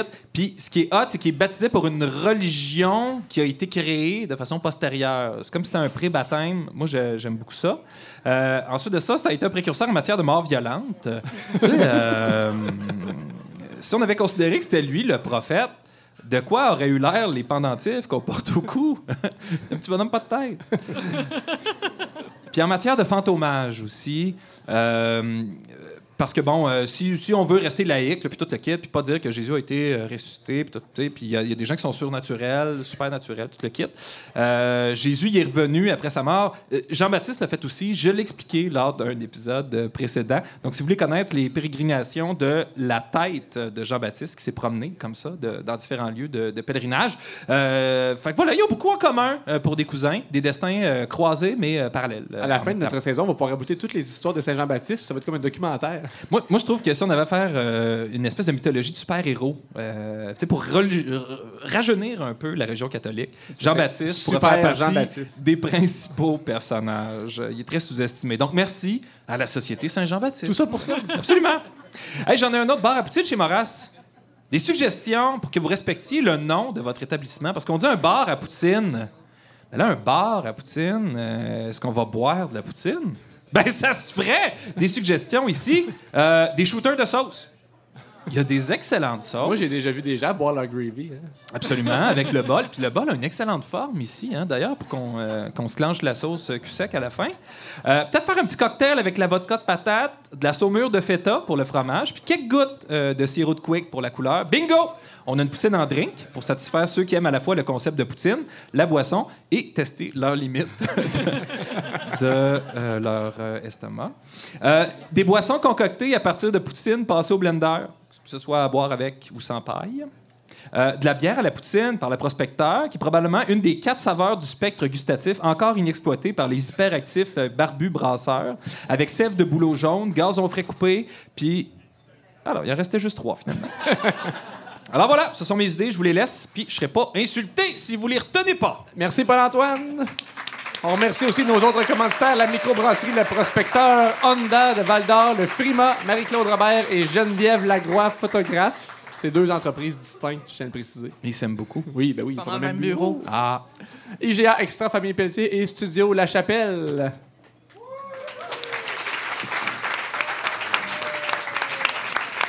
Ne reculant devant rien. Oh, on a une surprise, c'est quoi? shooter de sauce! La sauce à poutine. Ça tombe bien, j'ai pas soupé. Y a-tu de la saumure de feta là-dedans? Et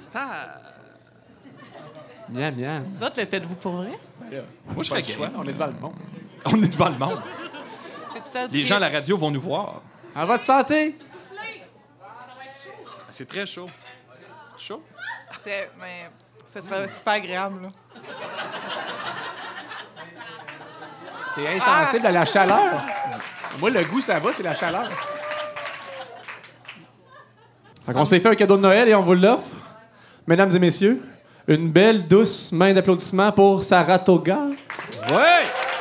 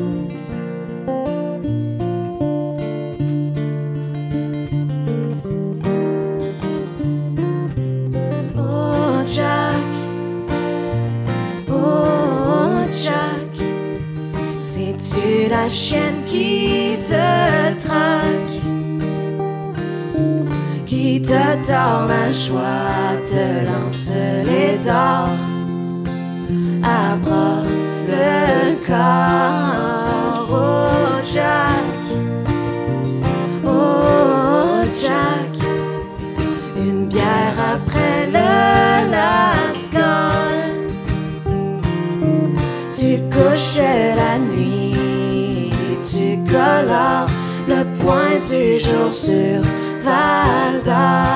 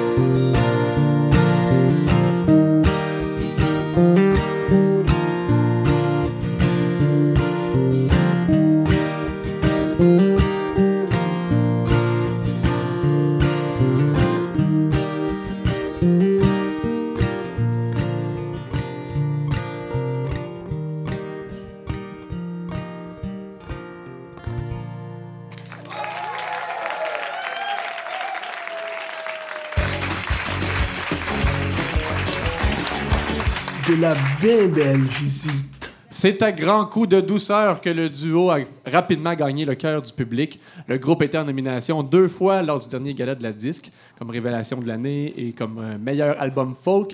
Mesdames et messieurs, Saratoga, Chantal Archambault et Michel Olivier Gass. Merci d'être avec nous. Merci à vous autres. Avez-vous préparé une opinion absolue pour vous gagner votre droit de parole? Ça a scrappé notre journée. Faut tout le monde. Tu, tu vas-tu ou je vais en premier? Vas-y. OK, je vais en premier. J'aimerais dire que euh, une rédaction écrite d'un enfant de 8 ans a plus de valeur littéraire qu'une pub radio sous forme de dialogue. Faut pas rire. Euh, moi, j'aimerais dire que toutes, toutes, toutes les décorations de Noël gonflables se méritent d'être crevées la nuit euh, venue. Hey, la carrière de Saratoga, ça va bien. Euh, vous êtes allé tourner en Europe dernièrement. Vous avez fait des places partout au Canada. Vous êtes même allé à Mont-Laurier. On n'a pas rien que passé. On, on s'est arrêté ouais, pour, la, pour la soirée. Mais c'est hot, C'est la mon laurier, première pour fois. vrai. Ah oui, on a dormi là puis tout. Ouais, c'est Faut, super faut que tu sortes d'Albini. Ben, c'est Mais ça. là, c'est pas tant une question, mais comment ça va la, la carrière? Comment vraiment vous vivez avec ça, les déplacements à l'international, tout ça? C'est quand même majeur. Parce que vous êtes allé quelques fois en On a un Europe ouais. Que, que. Mais ouais, ben c'est, c'est- ça va bien. Là, là, on est content que ce soit terminé, la tournée. C'est la première fois que c'est un terminé. coup, un coup que c'est fini, on fait comme Ah, yeah! Mais euh, pendant, ça a, été, euh, ça a été vraiment trippant. Ouais. On a euh, avalé du bitume, mes amis. Euh, On est allé à Fort McMurray. Tu sais, quand est-ce que tu vas à Fort McMurray dans la vie? c'est Quand t'es pas à pompier, là. Ouais, non? Comment? Ouais. C'est? Vous êtes quand même un groupe émergent, relati- relativement alternatif. Là. C'est... Quand vous arrivez dans une petite place comme Fort McMurray ou euh, ailleurs... Il n'y a pas beaucoup de monde. Ben, c'est- c'était ça. J'étais là, je m'en allais. Parce parce que, tu sais, dans le fond, on vante le, le succès et tout ça, mais dans le fond, s'il n'y a pas de monde dans la salle, est-ce qu'on peut parler d'un succès? Comment vous vivez avec cette, euh, Ben. cette pression-là? Ben, quand il y a des gens, c'est, c'est pas pire. Tu sais, comme mon père, il trouvait ça bien, bien, bien impressionnant. Hey, vous tournez en Saskatchewan. J'ai pas, t'as peu. T'as peu. Tu sais, c'est cool, c'est vraiment le fun. J'ai, été ravi de voir la Saskatchewan. Mais, tu sais, somme toute, euh, dire, en, en une semaine de spectacle, j'ai, parlé à six personnes. Puis, il y en a eu beaucoup 40. trop de café de Tim Hortons. Ouais, non, c'est ça. Ça, ça dire, garde il y a pas- groundé. Ça garde groundé. c'est, pas, c'est pas glamour tout le temps, mais c'est, en fait, c'est que c'est jamais dark. tu sais. C'est qu'au final, il y a tout le temps une rencontre qui résulte de ça. tu sais.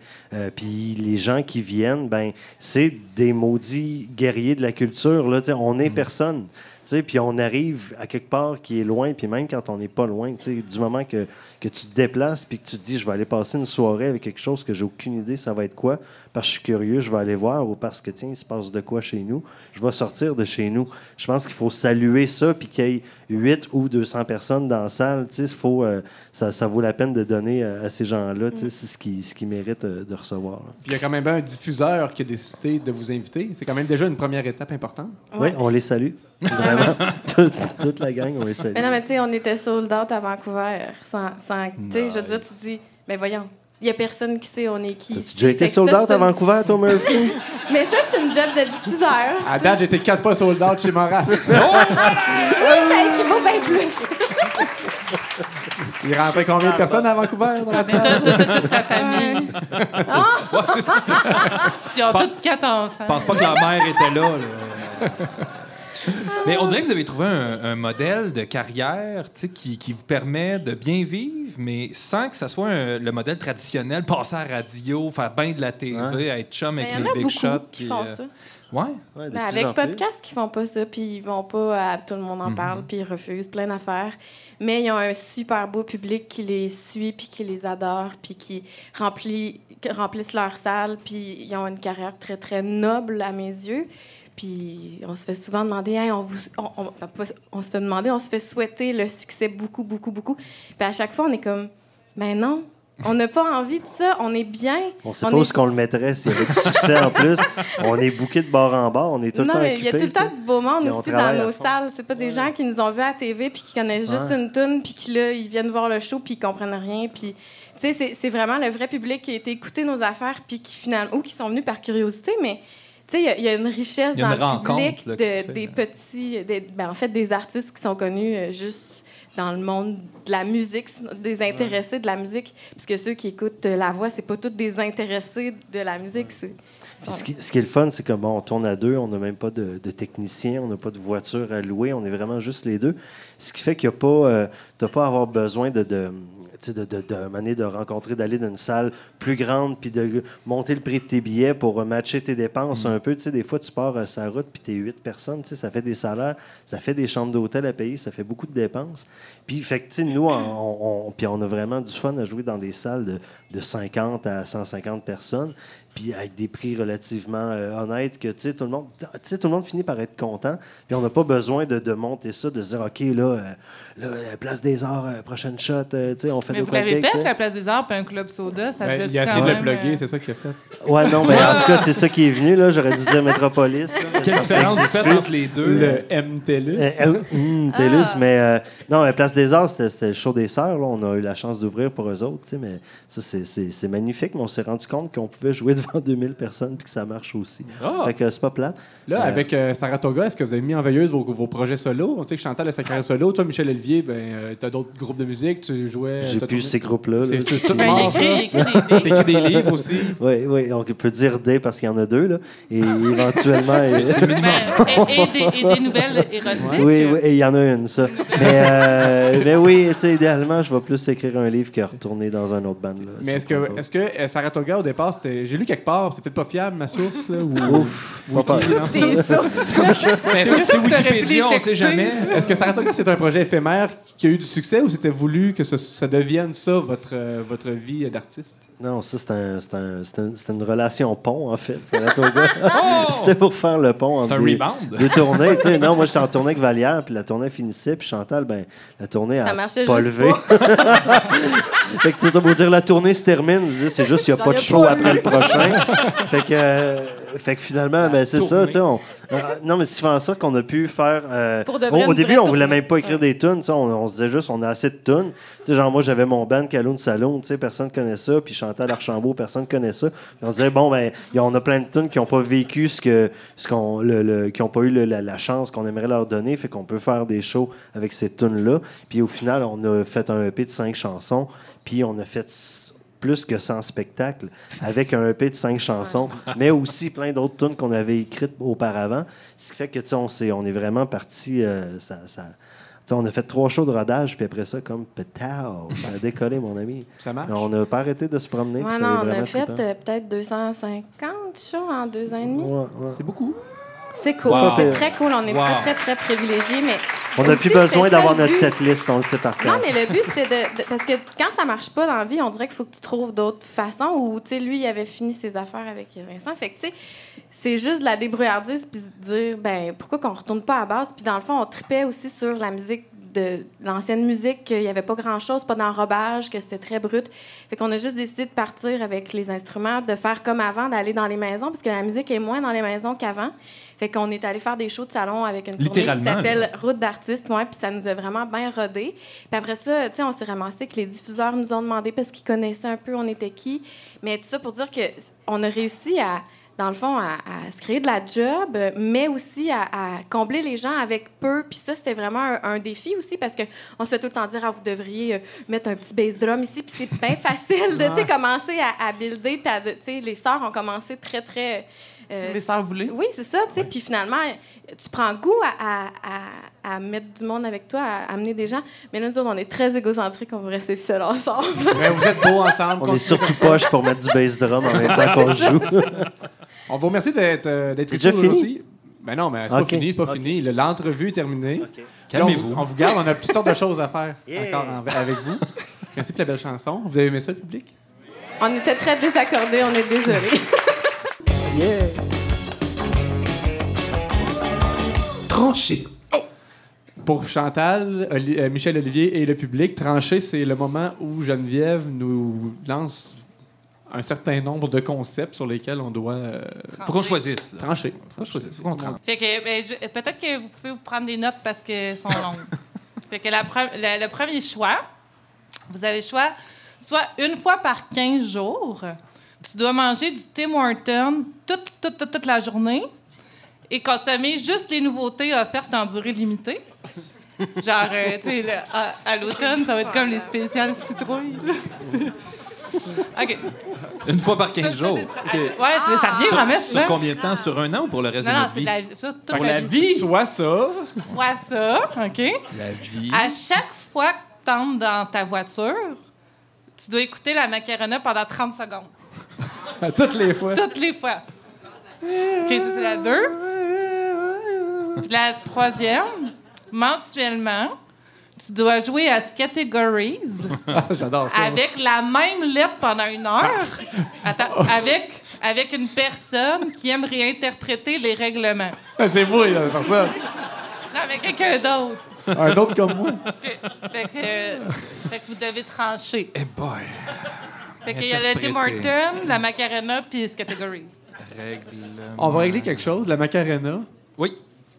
Tu sais, moi, dans, dans la vie, j'ai souvent eu le petit sideline de DJ. T'es un petit DJ. Puis je suis toujours ambivalent entre mettre de la musique intéressante, les chansons que j'aime, la chanson que je trouve qui a une valeur au point de vue artistique, et ce que les gens veulent, parce que quand tu fais le, le job de DJ, le but c'est que les gens, les clients aient du fun, puis quand le client te demande la Macarena, si c'est ça qu'il veut, tu sais, des fois tu te dis, ben, c'est lui qui paye, puis faut un peu que je me rabaisse à ça, mais tu sais, bon, toute chose me son rabaisse à ça. Fait que tu sais, qu'il y a des contextes pour chaque occasion, mais des fois tu fais un corporatif. Ton euh, discours bon. teinté de respect. euh, c'est- ça, toi, t'es.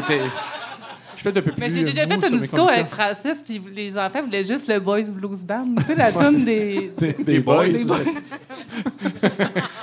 C'est un discours de sixième année primaire. Ceci étant dit, la Macarena, j'ai tellement eu à la subir des fois, fait que c'est certain que l'avoir à chaque fois dans mon char quand je rentre, j'exclus cette option-là. Surtout qu'il n'y aurait personne à rendre heureux avec toi. Non, à part non, peut-être c'est tes ça, enfants, tes proches. ou des Ah, choses puis comme encore, je- ils savent pas que ça existe, c'est correct comme ça. ça. Faut les protéger. Ça fait qu'on l'exclut. Fait Bon. qu'il resterait le Tim Horton. Écoute, moi aussi, je l'exclus. Tim Horton ou Categories? Vous qui êtes allé dans le Canada, là, le Tim Hortons, à un moment donné, vous avez consommé beaucoup. Ben, Non, moi, sérieux, pas. sérieux, à un moment donné, il n'y en a pas de Tim Hortons. Hein? Il n'y en a vraiment pas. Tu sais, genre, quand tu fais du highway en Alberta puis en Saskatchewan, il n'y en a pas. Mais pas, pas juste pas de Tim Hortons, il n'y a rien. Il n'y a juste pas d'humain. Si Il n'y a pas de soupe non plus. Moi, j'ai comme eu un craving de soupe là, pendant un mois on en tournée, puis j'ai pas été capable de manger des soupes. Il n'y avait pas de soupe nulle Il n'y part. avait Même pas de des il n'y en avait pas de soupe. c'est beaucoup, beaucoup au Nouveau-Brunswick qu'il y a des Tim. Oui. Mais Le moindre non, village sinon, en faut viser, faut viser Mais les là- centres urbains. Faut que vous vous rappelez qu'il faut que vous en mangez comme toute la journée. Fait que là, tu déjeunes là. Une fois par jours. à, À cette île, il y a Oui. sept teams. à Blainville aussi? Non. C'est étrange. Moi, je pense que c'est une déformation au niveau de la langue. Ça devait s'appeler cette team. En tout cas. C'est, Puis ils boivent leur café à paille. Chez Tim Hortons, ça vient qu'une paille, un café. Ouais, à Côte-Nord. ouais, Ça, c'est pour avec rendre notre, euh, notre émission un peu plus internationale. qu'on inclut la Côte-Nord. Tu vas reacher, là.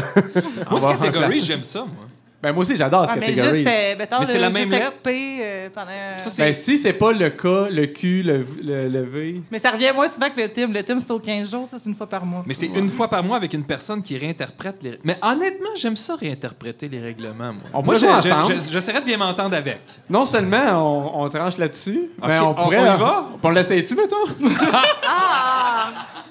On se filme On à chaque dîne. fois en Facebook Live. On dîne ensemble, une fois par mois. On joue à On réinterprète les règlements. Puis on a le droit de changer la lettre. On réinterprète les règlements. Non, non, non, non. Ah, OK. Ah, non, Ben non, non, non. Non, non, mais c'est pas dans ce sens-là. Tu, connais ce catégorie? Bien sûr. Fait que moi, je suis tout le temps en train de m'obstiner sur Ouais, mais ça, ça inclut telle affaire. Fait que ma réponse est bonne. Tu sais, quand tu t'auto-corriges après. Ah, mais là, toi, t'as quatre enfants, ils peuvent facilement J'en ai un réinterpréter exemple. J'en ai un. Hey, mais exemple. en plus, c'est un minuterie. Le, le top de la fin, il est vraiment agressif. Ouais, ouais, moi, j'ai avec mon téléphone. OK. On prend ça. On va jouer à ce catégories une fois par mois.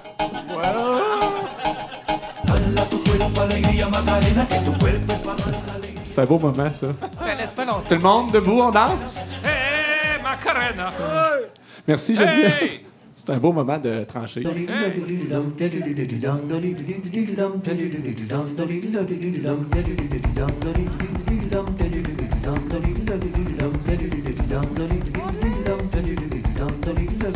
Je n'ai pas peur de la route, faudrait voir, faut qu'on écoute les méandres au creux des reins et tout ira bien le vent l'emportera. Ton message à la grande ours, c'est la trajectoire de la course à l'instantané de velours, même s'il ne sert à rien. Le vent l'emportera. Qu'en pense-t-il? C'est le moment où on discute tous ensemble. On a invité à se joindre à nous à nouveau M. Rénal Dufour.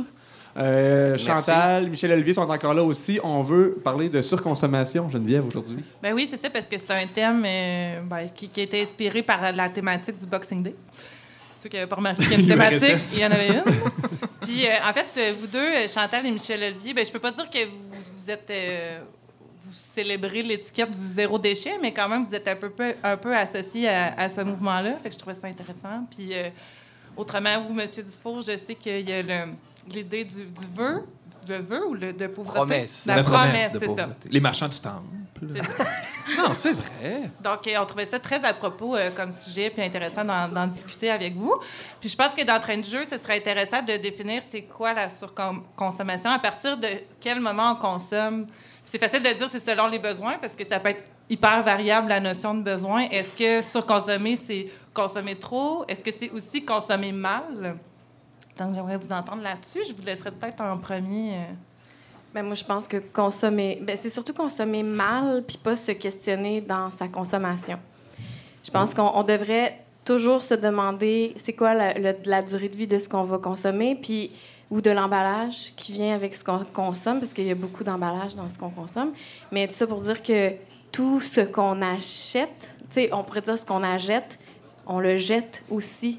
Fait qu'il faut toujours penser à est-ce que c'est durable, est-ce que, est-ce que euh, ça, va faire du bien longtemps? Ou est-ce que c'est bon pour moi, Euh, quel impact au niveau de la création de cet objet ou de, ce plastique. Ou, euh, parce que tout le plastique qui a été créé depuis le début de l'humanité existe encore. Ça, il faut se le dire. Fait que, en tout cas, mais, sauf qu'on y pense pas, mais il existe encore. Peu importe la, façon qui, est enfouie ou transformée. Mais tu sais, c'est- c'est de se questionner sur... moi, je pense. Comme ça, on consomme euh, inévitablement moins, mais mieux en plus. Fait que... Mais mon père, est-ce que le matériel. Est-ce que le matériel, c'est le mal? Il faut demander ça à un philosophe. hein. Euh, je vais glisser déjà sur la surconsommation plutôt, si tu permets. Je ne suis pas très euh, philosophe. Euh, effectivement, moi, je me pose souvent la question est-ce que j'en ai besoin? Comme Pierre est-ce que- McSwing. Est-ce que, ça va, est-ce que ça va finir dans le continent de plastique, dans le Pacifique? Puis voilà, ça, ça pose la question. Euh, Aussi l'obsolescence. Euh, euh, Il y a beaucoup de... Je me demande souvent, surtout quand je vais au garage, coudonc, comment ça se fait que ça tombe juste, juste après la fin de la garantie? Ça, c'est de la magie. C'est- C'est de la magie calculée. Alors, On appelle ça de l'obsolescence programmée. Et en ce sens-là, je pense qu'il y a une loi qui s'en vient en France sur la question de la- l'obsolescence programmée. Et de, de devenir conscient oui, que la matière est limitée. Hein, il y a un mouvement écolo- écologique là, qui nous dit que présentement, la vie humaine est une menace pour la vie tout court. là. Alors, euh, on est probablement la première génération à sentir que notre temps est limité si on ne bouge pas. Euh, la Terre en a marre de nous. Là, si, si on Mais on change. est sur le déclin pour la Ouais. première fois. Alors, Se- Selon vous, pourquoi, je lance la question à tout le monde, mais pourquoi est-ce qu'on surconsomme? Qu'on veut combler quelque chose. vide. Des beaux Non, mais vides c'est- c'est c'est parce qu'on nous amène à ça, on nous Ouais. conditionne à ça depuis des années. Tu sais, c'est pas, on est, euh, on est vraiment le dernier maillon dans tout ça. là. Il y a des, Des on- pressions on- on- On immenses. nous a appris à consommer. Puis, je veux dire, c'est parce qu'aussi, c'est que la, la génération de nos parents ont été les premières les premières personnes qui ont vécu le rationnement, qui ont ré- vécu la, la, la- la vraie pauvreté sans, euh, sans être euh, pauvres nécessairement, mais qui ont bon, des familles nombreuses, vraiment peu de ressources et tout ça. Puis euh, à Go, dans les années L'abondance. 70-80, tu arrives à l'abondance et là, tu peux acheter n'importe quoi.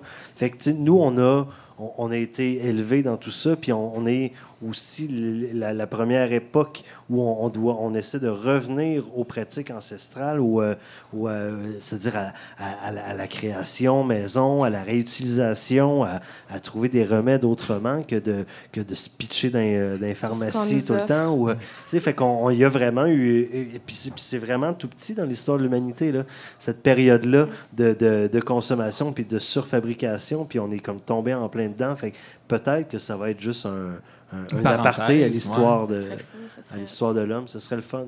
On aurait été là. Parce que c'est vrai qu'il y a des pressions formidables. Tu sais, les magazines, c'est les magazines, la télé. Moi, j'ai j'ai plus de la télé par câble. Puis on écoute euh, la télé sur le web. Fait que, tu sais, ce qui fait que les pubs sont réduites vraiment au minimum. Puis après ça, tu écoutes la vraie TV. Il y a tellement de publicité, il y a tellement de gens qui te crient, qui mettent des efforts. Puis souvent, on met ces gens-là un petit peu sur un piédestal. Hein, tu sais. Ah, c'est un créatif en publicité. Il travaille pour une agence de pub. Puis... Mais ces gens-là trouvent des moyens de te vendre des cochonneries dont tu as plus ou moins besoin. tu sais. Puis la- le discours publicitaire est tellement présent à quel point on peut C'est être. violent, en fait. Moi, je Ben, trouve ça très c'est- violent. J'ai l'impression que c'est du monde qui quand me crie après. habitué à écouter la télé, là. Il te la- crie après. c'est Achète ça! Achète ça! Mais euh, Ça devient quand Jésus a pété sa coche dans le temple, Ça devait ressembler à ça. mais est-ce que c'était le premier statement contre la surconsommation? Peut-être. N'en sais rien, il faudrait lui demander. Mais euh, il y a- on est passé d'une culture, d'une culture de stock à une culture de, de flux. hein. Euh, présentement, euh, moi, je viens d'une région lointaine d'ici, en banlieue de bas du fleuve, et puis on avait peu de choses. Et on devait, pour être, miser beaucoup sur les relations interpersonnelles.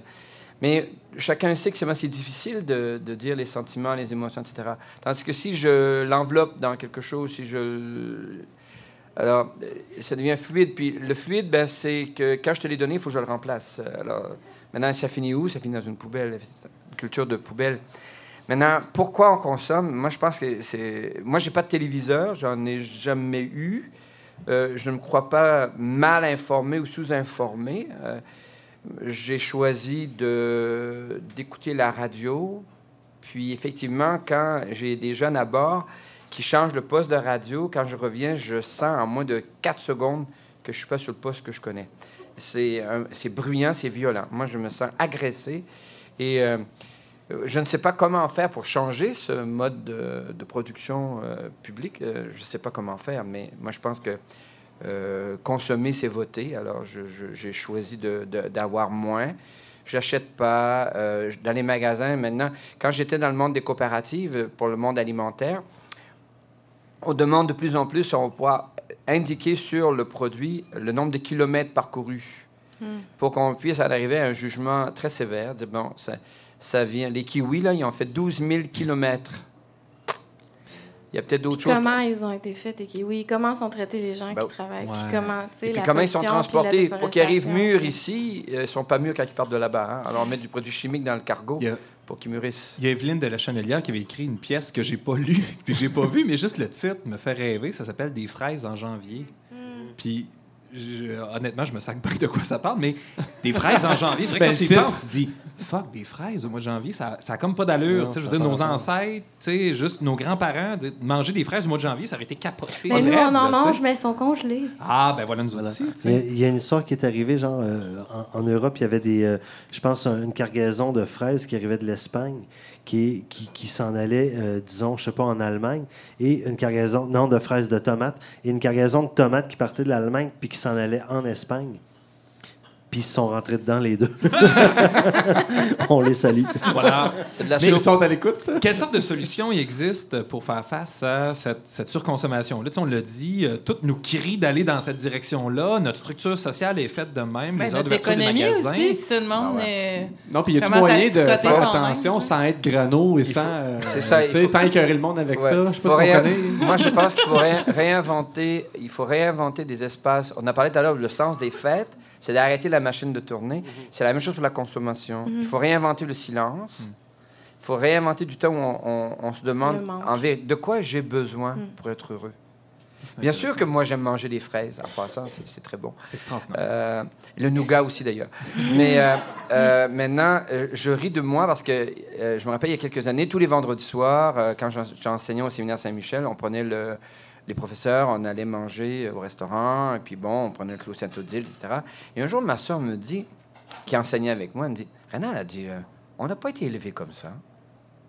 Il n'y avait jamais ça chez nous, du Clos Saint-Odile. On avait du vieux Saint-Georges, de piquette, à Noël et le jour de Pâques au matin. m'a dit le, le, Clos Saint-Odile puis le Liebfraumilch ou le Gewürztraminer le vendredi soir à 21h. On n'a jamais pris ça. Puis on était heureux pareil. Fait qu'on s'est mis à se questionner. On dit, bon, C'est vrai que c'est bon par ailleurs, attention, hein. C'est bon, ça reste bon. Maintenant, est-ce que j'en ai besoin? Hein, donc, pour éviter de condamner tout ce qui est matériel, parce que si on condamnait tout ce qui est matériel, on ne serait même plus Ouais, là. puis on peut aussi avoir du plaisir. Des fois, il y a comme ce discours-là, des fois, qui, qui est très présent de, de se condamner. De... Sans être castrant dans l'approche. Ouais, C'est c'est ça. ça. On n'est pas obligé d'avoir du plaisir tout le temps, tout le temps, tout le temps, tout le temps, tout le temps. Comme il par faut, exemple, il faut retrouver l'ennui. On, on ne s'alloue, on ne s'alloue plus le, le- le fait de, le pouvoir, de, de pouvoir s'ennuyer. Ouais. Avec les téléphones, on n'a plus le droit. Et, et- et pourtant, l'ennui est terriblement enrichissant. Ben oui, c'est quand on s'ennuie qu'on crée. Ouais, Je dis ça des parents, les parents, les jeunes familles maintenant, elles s'épuisent à animer leurs gamins. Ouais. Laissez-les s'ennuyer un Ouais. peu. C'est comme ça que ils deviennent carencés de stimulation. Ils ont tellement besoin de nous pour être stimulés des animateurs. temps, On est des géos, des gentils Ouais, organisateurs. Mais euh, effectivement, le silence, l'ennui, euh, et là, on va devenir créatif. Ben, maintenant, les gens payent pour s'ennuyer. Tu sais, on va dans des retraites de silence. C'est drôle. là. Ouais, ben oui, Ben- mais. Ben, y moi, avait- je trouve que l'idée, tu, tu dis les gens payent, mais moi, je trouve que c'est aussi ça, l'idée de, de consommer moins, c'est de payer. Tu sais, tu parlais, euh, ben, je, sais plus, je, dis- je dirais pas non, mais ben, voyons, je n'achèterai pas un chandail à 25$ à ton enfant. Mais si tu en achètes juste un qui est fait au Québec, toi, tu es habitué à payer des chandails 3 mais tu devrais jamais payer un Non. chandail 3 On devrait jamais payer du café 3 Donc, tu sais, c'est toutes Hey, des un choses. que- poulet 12 un piastres. poulet, on devrait jamais payer un poulet 6, 7, 8 dollars. Ça, ça c'est pas ça que ça vaut. Fait que si tout le monde payait ce que ça vaut, on consommerait moins et on consommerait mieux et les gens qui ont créé ce qu'on consomme seraient mieux payés. Fait que tout le monde en sortirait gagnant. C'est qu'on veut plus payer parce qu'on est habitué d'acheter des choses faites en Chine. Mais là, à un moment donné, euh, c'est Hmm. Un beau cercle. Il y avait Laure Varidel dans, dans son livre L'envers de l'assiette qui donnait une coupe de trucs. c'était des N. Là. Il y avait euh, nu, c'est-à-dire sans emballage, non loin, quelque chose qui est fait proche, euh, naturel, sans produits chimiques, tout le kit. Fait qu'il y y a une coupe de petits trucs, des questions que tu peux te poser. Puis quand tu en as vraiment besoin puis que c'est quelque chose qui, qui vient de loin, ben écoute, tu y vas. On Mais pourrait sinon, mettre euh, euh, juste se poser des questions. avec euh, On le de la gestion de la avec... un, un- un outil de prise de décision. Ben oui, c'est ça. Merci d'avoir participé à cette discussion, de nous avoir fait lancé sur ces pistes. Il y a une petite pièce des Cowboys fringants qui résume à peu près l'essence de, de ça, si la vie vous intéresse. Si la vie vous intéresse, vous êtes à la bonne époque,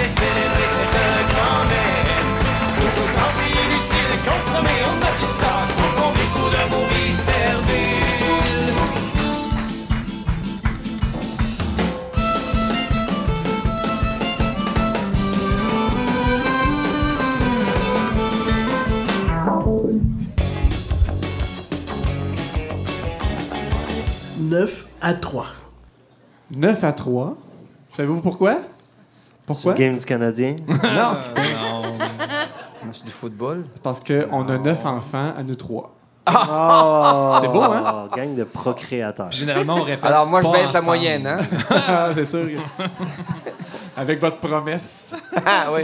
Est-ce que je peux donner deux précisions à Paul-Antoine sur Jean-Baptiste? Ah, oui, c'est vrai. Ben oui, c'est comme l'erratum. Euh, Absolument. D'abord il est dur de comprendre qu'il puisse être mort au, à l'équinoxe d'été. Ben non, c'est le solstice. Oh, bah, magnifique. Ben L'autocorrection, oui, c'est meilleur. J'ai de la misère avec Oui. tout ce qui est des saisons. Équi, équinoxe, égal, alors, printemps, euh, automne.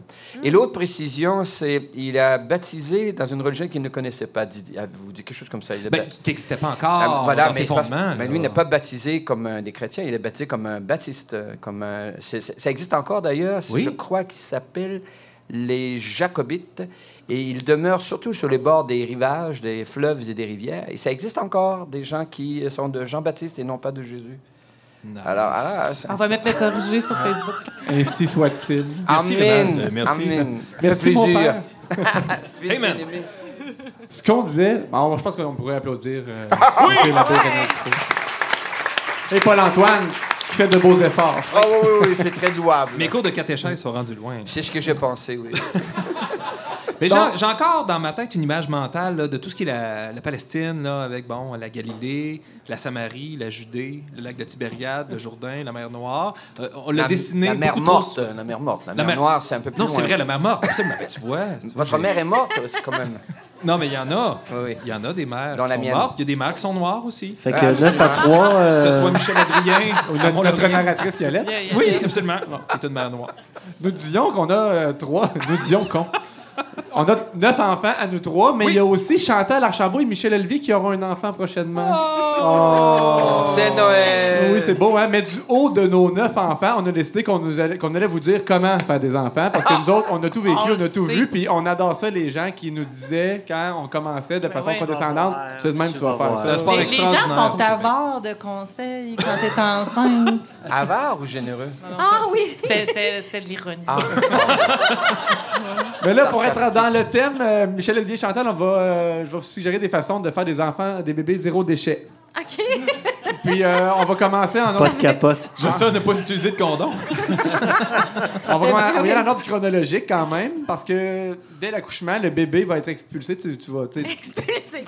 pow! Fly away. Mais qu'est-ce qui suit le bébé?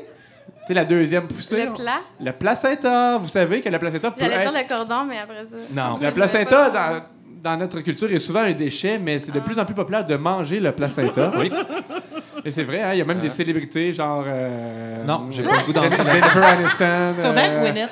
C'est sûr que Gwyneth euh, Paltrow ouais, a fait de quoi avec du kale du J'allais dire. Léandre. Bergeron, mais je sais pas s'il peut être considéré comme une célébrité. J'avais entendu parler de ça, je savais que ça existait, mais je pensais pas. Mais tu écrit cuisiner placenta sur Google, c'est débile mental. Il y a des livres de recettes qui existent, c'est toutes sortes Mais ça, un livre de recettes, je trouve ça abusif parce que c'est pas comme si t'allais en cuisiner 10-12 dans ta vie. Ben, toi, t'aurais pu en faire Sauf si t'es pas l'Antoine Martel, Ouais. là. Non, mais si tu peux le faire congeler. On aurait pu en faire neuf avec le même. Sérieux, ça pourrait être la même recette Non, qu'on mais- réessaye. Parce que... Si on, si on se prête le livre de la naissance heureuse, des choses comme même, on peut se prêter le livre de recettes aussi. Là. Ok, je, je- je me demandais où tu t'en allais avec Ceci ça. étant dit, j'ai pas approfondi tant que ça, mais moi je vous suggérais deux façons soit le faire sauter dans la poêle avec des échalotes ou encore en tartare. Je fais les deux façons. euh, Mais il risque, manger du tartare rendu là. Fait que c'est. Ouais. ça. le placenta, il risque de finir euh, dans, dans la terre avec un arbre par-dessus. Ah, ça, c'est intéressant, Ouais, ça, c'est beau, ouais. c'est beau. Tu vas vraiment faire ça, Ouais. toi?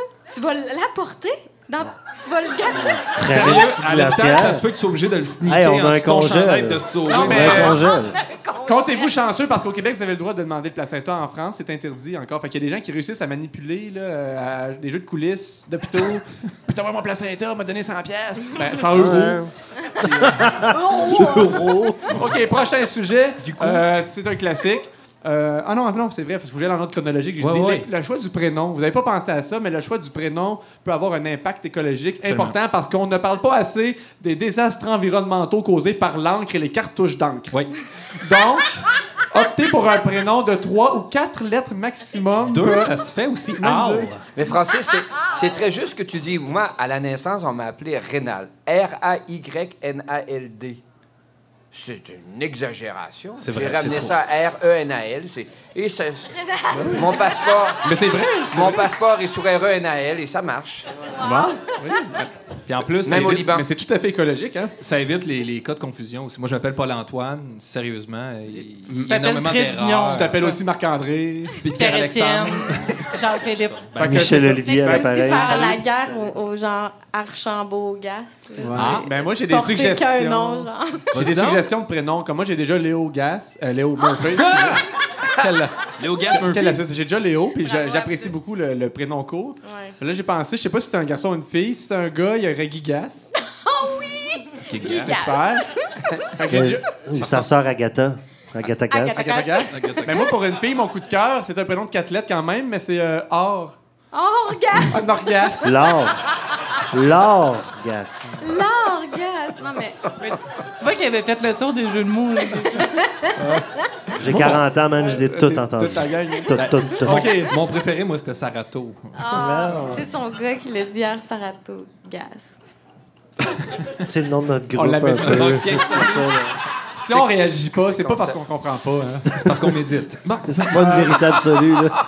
continue. Euh, les couches lavables, c'est un classique. pour Oui. des- ben, c'est drôle parce qu'on a l'impression que c'est encore un peu marginal, mais finalement, on se rend compte que c'est quand même plus répandu aujourd'hui. D'ailleurs, nous avons tous et toutes euh, ici euh, utilisé les couches lavables avec Sur nos enfants. Sur nos enfants, effectivement. Puis je, je- je compte les conserver. Autour de nos enfants. Moi, je vais les garder, même Ah. si mes enfants vieillissent, parce que je sais que mes parents. Mais ça dure un enfant et demi. un enfant et demi? La moyenne. Mais, mais on peut les réparer, ça coûte moins cher, ça consomme moins que d'acheter d'autres nouvelles couches lavables. Ouais. Ça, en tout cas. Ma question, c'était parce que. Il y en a qui pensent que c'est euh, c'est un peu plus dégueulasse comme manipulation, mais Geneviève est la personne la plus dédaigneuse Oui. sur Terre, ou la deuxième. Dans le top 10. Dans le top 10. Sur table, en tout cas. Puis elle a réussi à gérer ça. Fait que... Mais il y a des modèles là, que tu peux tout sacrer dans la laveuse sans toucher le pipi. Mais je vous l'annonce, vous allez toucher du pipi. vous allez... euh, c'est ça. Mais ça, c'est une chose Vous allez en avoir en dessous des ongles à un moment donné du kéké. C'est comme ça. D'ailleurs, truc, je cherche un moyen pour arrêter de me ronger les ongles. Euh, Engagez-vous, qu'il disait. ça- Mais ça que t'aies une couche jetable ou une couche lavable, c'est certain que ton enfant, maintenant, en fait une qui remonte jusque dans le cou. Là, fait que, à un moment donné, t'as pas le choix de te mettre les mains dedans. Ça, ça vient avec. Tu vas dire vraiment? Jusque-là? Oui. Puis tu sais, ils disent que vu que c'est le caca de ton enfant, ça t'écœure pas. C'est pas vrai. Ben, je sais pas, il y a des inconnus, honnêtement, que j'aurais pas changé leur couche. Mon enfant, écoute, faut que ça se fasse. fait que... OK, j'ai une surprise. Yeah! Tranché. Oh! Préférez-vous changer une couche de fille ou une couche de gars? Ben, tu une couche, quand, quand faut que ça change, faut que ça change. Mais j'avoue que un pompier de gars, c'est surprenant. Puis, euh, c'est ça. Ça part, ça part, c'est comme un feu d'artifice, mais euh, sans que tu fasses « Oh! ». Toi, bien. mettons, mettons un gros caca là, assez mou, genre euh, bébé allaité ou. Euh, tu sais, un, J'ai pas allaité. un, un petit peu quand même. euh. Ouais.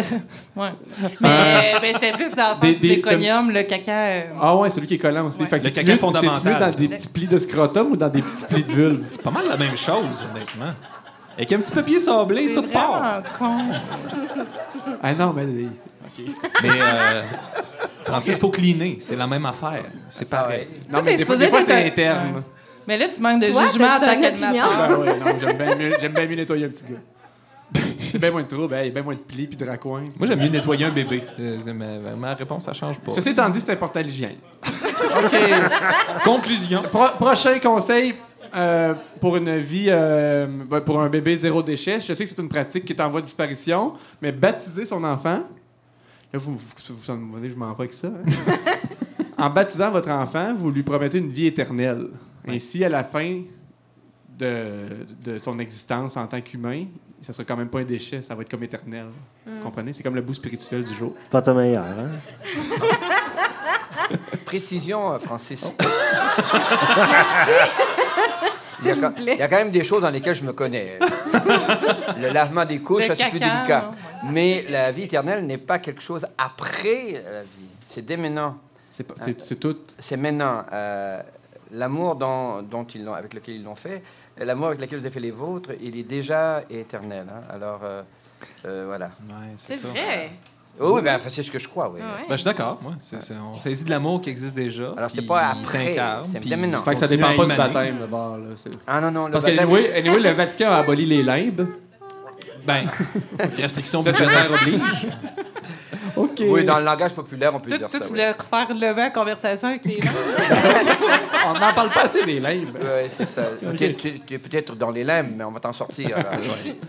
Euh, prochaine. euh, en fait, le- pour, pour conclure, ce sera un bonus parce que c'était pas prévu, mais. euh, consommation de jouets, on, on en a parlé tantôt, les cadeaux de Noël, puis ça, on a des bébelles, ça déborde de nos maisons, on sait plus quoi en faire. Puis hier, c'est vraiment hier soir, euh, fête de Noël chez ma sœur, il y avait ce jeu-là, je sais pas si vous connaissez, c'est ABC Frigo Parlant. Fait que, tu sais, des fois, récupérer des vieux jouets, c'est intéressant. Puis ce qui est intéressant encore plus avec celui-là, c'est que c'est un jouet éducatif pour apprendre l'alphabet, OK? C'est un vieux jouet ou c'est neuf? C'est dur à dire, il a vraiment l'air vieux. Mais c'est du Vitex, c'est un Vitex. C'est ces Vitex, Genre, leur mission d'entreprise, ça doit être comme. Faisons des vieux jouets Ouais. musicaux. C'est sûr qu'il y a des jouets qui font du bruit. euh, les parents aiment pas ça en général. Donc, quand, tant qu'à en acheter, il faut en acheter des bons. Fait que celui-là, dans le fond, c'est on apprend l'alphabet avec ça. Je sais pas si on veut commencer avec la lettre A, Paul-Antoine. Mettons, on ouvre Bien le sûr. frigo, ça parle. là. Bonjour, apprenons ensemble plein de choses sur les aliments. Choisis un aliment pour commencer. Fait que là, vous allez faire ça. On met. Ananas commence par la lettre A. C'est beau, hein? Elle a dit ananas. Elle a dit ananas. Ananas C'est en commence anglais. par la lettre A. Après ça, il y a le B. Le beurre est jaune. Le beurre est jaune. Contrairement à la margarine, Donc, qui a B. une couleur ambiguë. Là, fait que là, il y a B pour beurre. Après ça, on les fera pas toutes, mais il y a C pour courgette. Vous comprenez le principe. là. Il y a beaucoup de jouets Ah, comme c'est ça pas qui chocolat? existent. Ben, ça aurait Je suis sûr que ça. M, c'est des marrons. Attention. Mais là, ce qui est le fun, Le U. on y va avec le U, direct le U. Les céréales sont jaunes. Hop là. Les céréales sont jaunes. Pourquoi? Parce que c'est U pour Ultra Crisp Pas Céréales. vrai, là. Non! C'est avec le V. V? Wow. La viande rouge est rouge. La viande rouge. Ah, mon enfant, on va apprendre des mots. Ananas, courgette, viande rouge. Mais surtout, la viande rouge est rouge. Et finalement, le X, euh, qui est extraordinaire. Les spaghettis sont jaunes. Les spaghettis sont. Parce que c'est X pour XL Spaghetti. Mais tu l'as trouvé, ta du placement de personne, pour t'ostiner à ce catégorie, ça? C'est Vitech.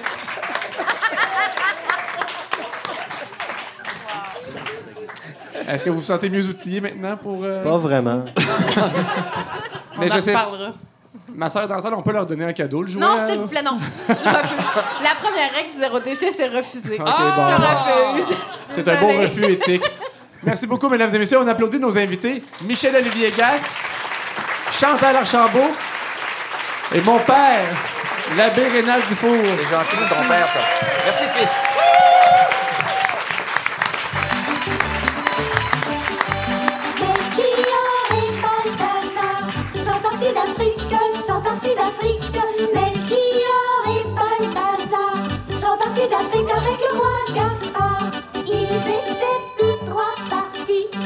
Suivant l'étoile, en suivant l'étoile.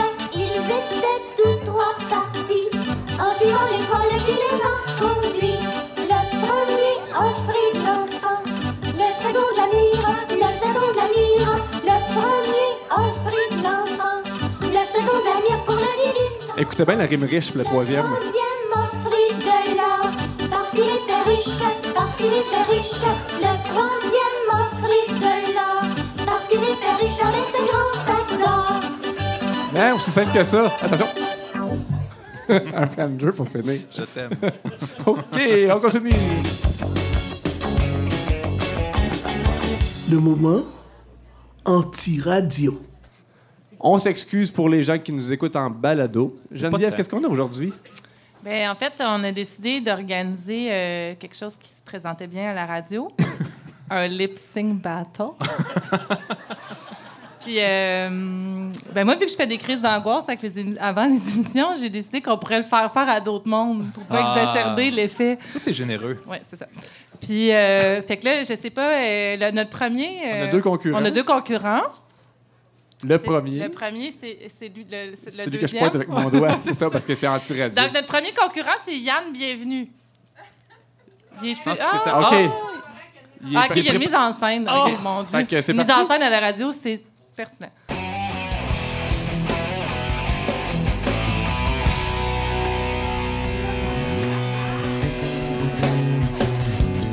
coupable. Chaque fois que j'ouvre les yeux, coupable. Chaque fois qu'elle répond, oui, je le veux. Coupable péchés de la chair. J'avoue, j'ai mérité l'enfer. Coupable. Je plaide l'homme facile, coupable. Oui, j'ai blessé des femmes fragiles,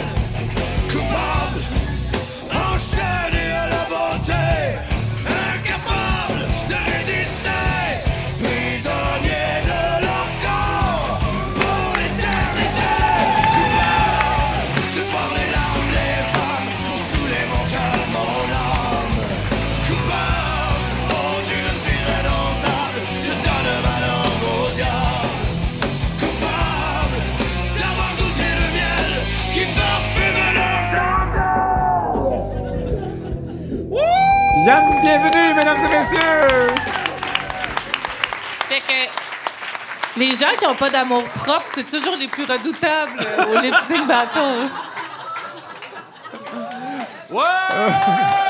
Yann, bienvenue, mesdames et messieurs. Est-ce que tu présentes notre prochain concurrent, Geneviève? euh, le prochain concurrent a participé à un lip sync battle qui avait été organisé par la ville de Val d'Or l'année passée.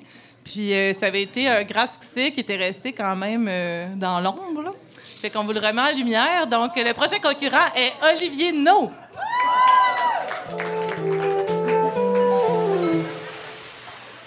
வளையோசை கல கல கலவென கவிதைகள் படிக்குது குழு குழு தென்றல் காற்றும் வீசுது. சில நேரம் சிறு சிறு சிறு என சிறுவிரல் பட பட துடிக்குது எங்கும் கூசுது சின்ன பெண் பெண்ணல்ல வண்ண பூந்தோட்டம். கொட்டட்டும் மேளம்தான் அன்று காதல் தேரோட்டம். ஒரு காதல் கடிதம் எழுதி போடும் వరకూడు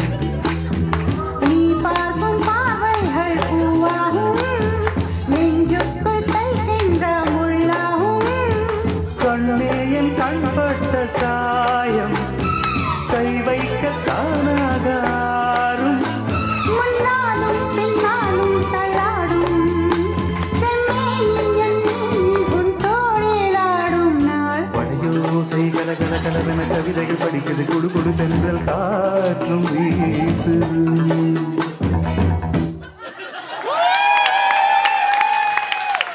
Olivier No, mesdames et messieurs.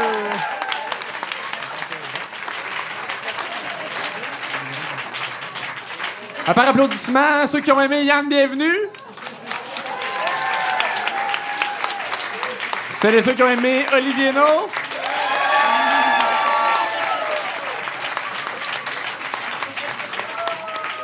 Les deux concurrents se méritent un cruchon de bière de la microbrasserie Le Prospecteur. Les deux, bravo! Le plus jeune commence.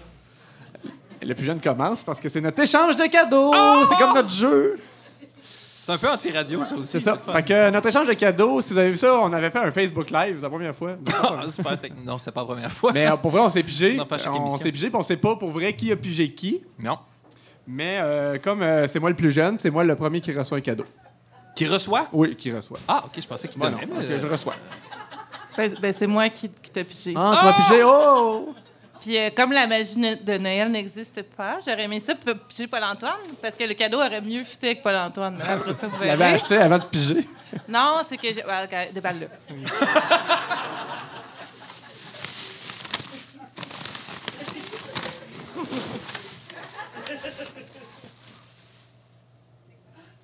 C'est un vêtement, ça doit être parce qu'il est X-large que tu dis pas Oh! Solide. C'est un T-shirt de Saint-Jean-Baptiste. Eh, merci, Geneviève. On pourrait peut-être le donner au prêtre. Ben, merci. Mais il y a sa tête. C'est touchant. euh, Il porte une veste de daim à France. C'est fait par Blanc, qui est une compagnie québécoise. Fait que je vais mettre ça Qui sur le des bill de. QPV. Qui ont visiblement des lacunes en matière de représentation. Mais bon, Paul-Antoine, qui as-tu pigé? Ben, je suis pas le deuxième plus jeune. Non, mais vas-y. c'est bien, flou ton concept. non, mais non, mais j'anime. J'ai pigé la deuxième plus jeune. Ben, c'est ça, ça marche, la deuxième à recevoir. non, mais c'était pas ça la question qu'il fallait qu'il Ah, pose. ouais, mais on s'est tous pas pigé. Ben non, la c'est question, c'est qui a pigé Geneviève? C'est moi! On aurait pu s'auto-piger. On l'a c'est des ça rois mages? Ce sont les rois mages. Ah, c'est le fun. Alors, toi, tu- donnes pas du Vitec, hein? C'est de la mire, de l'encens. Faut que tu les identifies. Euh, Melchior.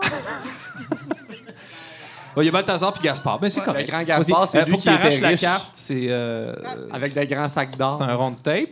Fait que là, tu vois, il y a deux trucs là-dedans. Non, c'est pas une carte. C'est vraiment juste des, euh, des rois mages en 3D. Il y a une petite bouteille de boisson. Ça, tu peux boire ça avant la prochaine émission. C'est à l'érable. Je Oui, sais c'est si ça. Mais moi, ma tradition, c'est d'aller boire des Jameson au prospecteur. Écoute, essaye Ouais. ça, c'est sucré, ça suscite énormément de salive. Et dedans, il y a un autre truc. Et c'est un cadeau qui te représente bien parce que c'est à la fois sweet et trash. euh, tu vas voir. C'est, c'est un paquet de top. Mais mes parents savent pas que je fume. Ben écoute, il fallait pas écouter l'émission. Je suis pas sûr qu'ils sont capables de se downloader des podcasts dans l'application. Ils n'ont pas Stitcher. Ils ont pas Stitcher. Écoute, c'est, Fait c'est un c'est bel- des tops puis de l'alcool. C'est ça que t- qui te fait penser à Mais moi? Laisse-moi parler.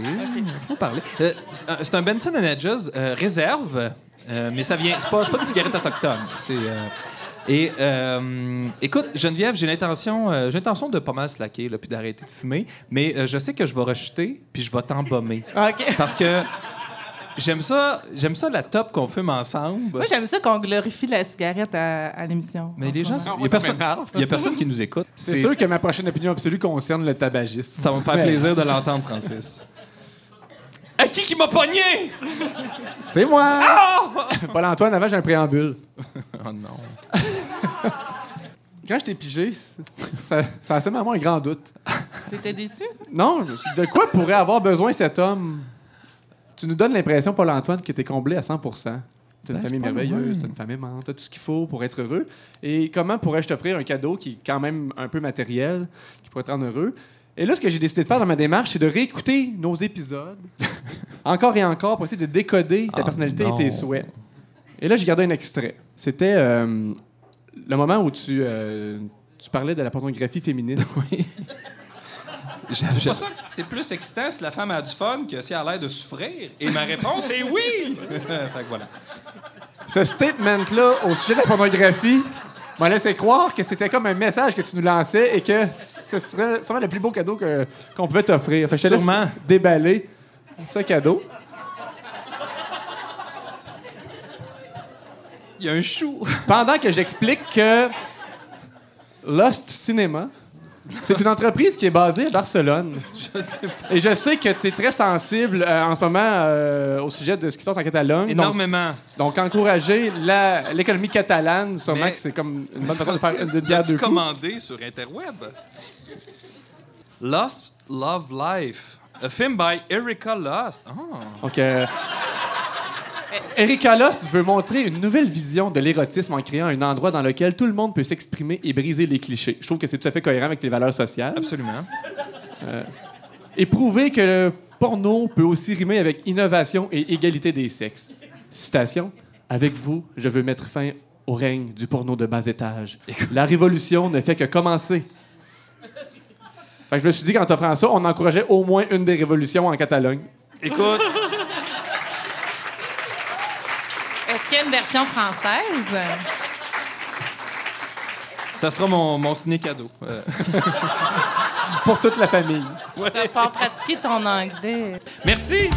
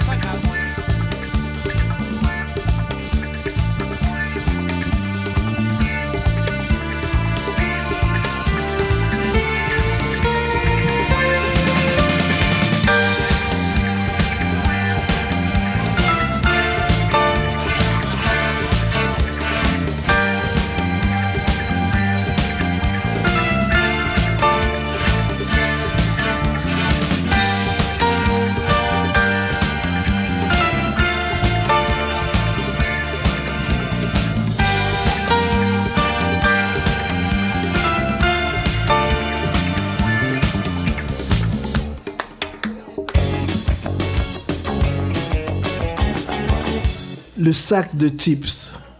Savez-vous quoi? C'est notre moment. Oh, il y a des chips qui s'en viennent. On avait oublié des chips. On a Mais- eu tellement mais- de choses mais organisées tops, aujourd'hui. on pourrait grignoter tes cigarettes. Non, on va presque clencher ta bouteille de sortilège aussi. là. Non, mais elle a pas son sticker euh, CSP. Ah, mais ils sauront pas. Ah! Ah, on a un succès d'année, c'est. C'est des pétates? Ah, des patates! frites. Une dégustation de frites. Ah! Ah, les c'est- quoi de ce segment-là, de Francis? C'est ça. Le sac de chips, c'est le moment où on fait d'une pierre deux coups. On, euh, on mange des chips, on fait une dégustation de chips, ce sera des frites ce soir. Et on retire aussi le meilleur de la section sac de chips du Journal de Montréal. Bon, mais là, on commence à dévier pas mal. Moi, honnêtement, ça n'a pas rapport avec la section sac de C'est pas grave, l'important, c'est de Juste dans l'esprit. Des, des- des trucs un peu abrutis sur le web. OK?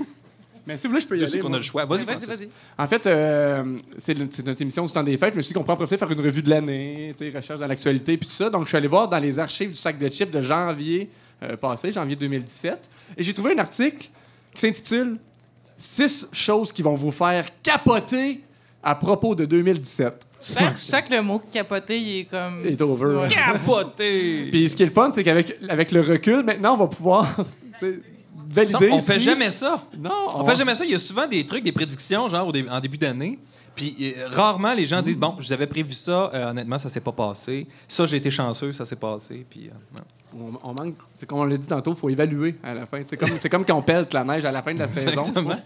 On revient à la neige. Fait que Vous allez voir, vous allez capoter. Déjà 2017, l'avez-vous vu venir? Sinon, on est là pour vous faire une série de données chiffrées qui devraient vous épater. Voici six Les chiffres. données Bon, chiffrées, c'est vraiment digne de confiance. OK, Vas-y, un. Francis. Vous allez être déçus, là. 1. Il n'y a plus rien des années 90 dans les polyvalentes du Québec. Ceux qui vont finir le secondaire en 2017 sont nés en 2000. Euh, OK. C'est plate. hein? OK. 2. On capote. Ouch! Ça va, Francis? Ouch! On est plus proche de l'an 2050 que de 1980. On est aussi plus proche de l'an 3000 que de l'an 0. tu sais, euh, On peut dire n'importe quoi avec des, Des ça- chiffres, ça des nous fait- données chiffrées. Des Données chiffres qui nous font capoter. voilà. 3. J'aime ça. On est toujours aussi loin d'une Coupe Stanley. Aussi Ça loin. fait 20 ans que Mario Tremblay a dit au revoir aux Canadiens. Ça vient nous chercher, hein? OK, j'en ai une prochaine. Numéro 4. En une décennie, il s'en est passé des affaires. Ça fait déjà 10 ans que Mario Dumont a mené l'ADQ au rang de deuxième opposition officielle. tu parles d'une donnée poche. Ah, deuxième op- Tu sais, s'il avait été élu, s'il avait été de le ça? gouvernement. hein. Ils sont, sont encore deuxième. euh, en tout cas, c'est la CAQ, là, mais ils sont encore deuxième opposition officielle. quatre décennies que la, la loi 101 a 40 ans, aura 40 ans en 2017. Ça, ça nous fait capoter. Ça fait quatre décennies? Finalement, même si certaines choses ne prennent pas une ride, le premier Star Wars aussi a 40 ans. Ah! Avez-vous capoté? hey, 2017 a passé comme une balle. C'est tout. Wow. Mais Faut moi aussi, j'ai des- quelque chose de capoté. Dans le fond, moi, j'ai pris euh, l'article qui s'appelle Le Noël 2017 de nos vedettes. Il y en a Ça plusieurs. augure bien. Oui, c'est ça.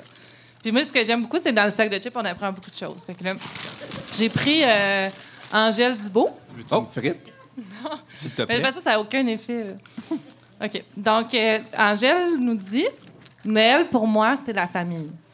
Elle commence son édito comme moi. on va fêter. se rencontrent. Ouais, on va fêter ça à Tremblant. Nous avons déjà été, mon conjoint, ma fille et moi, fêter ça dans le sud et on a tellement regretté cette décision. Je vais popoter, faire du ski, de la raquette et il va y avoir des habits de bouffe, de rire et de tout. Je reçois le 24 et nous allons chez ma mère le 25.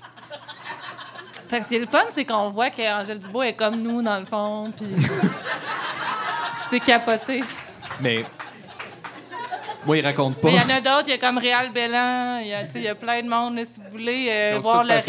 C'est juste un teaser, ouais, c'est. C'est une belle ouverture de se livrer comme ça dans Oui, un c'est média ça. de masse. C'était étonnant, ils ont pris une photo d'archives. Je suis comme surprise qu'ils sont pas allés. En faire un feature complet. Hey, moi, je, je filais un peu euh, rétrospective. Moi-même, je suis allé fouiller dans les affaires que j'ai euh, que j'ai retenues euh, de cette année. Puis j'étais tombé sur, euh, sur un post Facebook de, de quelqu'un là qui avait posté ça sur son mur. Puis euh, je me disais, il n'y a pas de suivi vraiment qui a été fait de ça. Fait que c'est important peut-être qu'on le rappelle. Surtout que la personne commençait ça par urgent, je veux le voir sur un maxi de mur. Un maxi, pas un max, pas un maximum, un maxi. fait que ça va comme suit. Faites attention. Ben, en tout cas, oreille sensible, euh, allez prendre une marche, là. Mais, euh, Mais, mais même euh, l'abbé n'a pas de- les oreilles chastes. Non, ben il y a ça. Des oreilles qui vont prendre une marche, spectaculaire. Allons-y. Un garçon de 14 ans s'est fait tirer dessus à six reprises par son beau-père. Le garçon était en train de protéger sa sœur de deux ans qui était sur le point d'être violée. Rien n'est arrivé à la petite grâce au courage de son frère. Fait que là, tu dis, qu'est-ce qui s'est passé? Il s'est interposé, le beau-père a tiré dessus, puis là, il s'est dit, bon, euh, ça va pas bien, euh, j'appelle la police pour me livrer. Euh, tout cela est arrivé alors que la mère était au travail. Ce brave jeune homme se bat pour la vie, mais les médecins disent qu'il ne survivra pas sans une opération, opération qui est très chère et que sa mère ne pouvait pas se permettre. Facebook et les entreprises acceptent de faire don de 45 cents pour chaque fois que quelqu'un publiera ce message sur son profil. S'il vous plaît, ça prend deux secondes. Fait que, Ben, j'ai, j'ai, j'ai pas vu la suite. Combien de fois il a été partagé? Combien de 45 cents? Euh, est-ce que l'opération s'est bien passée? Euh, le beau-père, il est en prison? La petite fille, comment s'en sort? Euh, c'est ça. C'est valeur que tu sois pas administrateur de Qu'en pensez-vous sur Facebook. Tu aurais pu comme faire un statement en partageant. Fait que moi, je trouvais ça intéressant comme post. Puis il y a des gens qui l'ont partagé beaucoup. Fait qu'à grand coup de 45 cents, on a sûrement On pu va se payer. changer le monde, on va le changer. non? Exactement. Puis moi, ce que j'aime, c'est saluer, euh, saluer la générosité de Facebook et des entreprises. Parce que c'est rare que les entreprises euh, se mouillent. Comment dites des opérations? Fait que merci! Je sais pas quelle visibilité, quelle visibilité ils peuvent donner aux entreprises après. Un tatou. Peut- Peut-être une cicatrice en forme d'entreprise ou euh, c'est ça. Correspondance. Oh! D'habitude, on finit avec le sac de chips, mais là, c'est Noël, puis on vous offre un deuxième extrait du journal intime d'Alexiane! Ben là, on remonte dans le temps. Tantôt, c'était le, le- le 25 décembre euh, 1996. On va retourner au 30, 30 novembre. Fait que là, euh, juste vous remettre dans le contexte, là, euh, tout ce qui est le, le bracelet avec des champignons, euh, Elle l'a pas encore. cette magie-là n'existe pas. Les deux chandails au coton, ça, ça Elle existe l'a pas pas. encore non ses plus. fat rouges. Tout ce qui est la petite Noël avec qui elle a fêté Yolan, Noël. il a pas encore donné. Yolan, Yolan n'a pas donné le Code collier. Cathy Noël de ta- Flashback. Tout ça, tout ça n'existe pas encore. Fait que où en est, euh, où en est notre ami? On y va. 30 11 96. Salut de best. Je veux dire mes amis en ordre.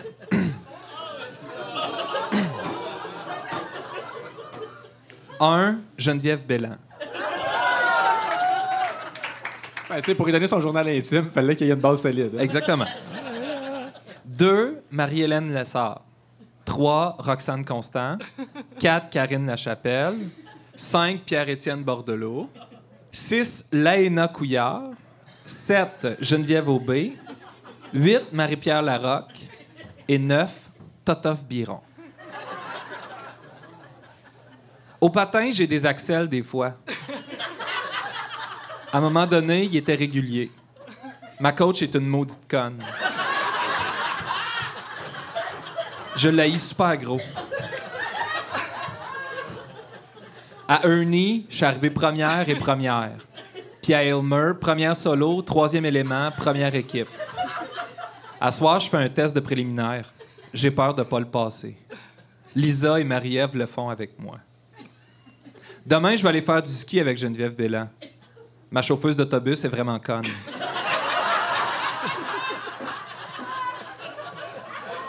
Je l'haïs. Diego est dans mon autobus et il est super schnoll. Joey Brumbush et Smat, je veux une nouvelle soute. Bye bye.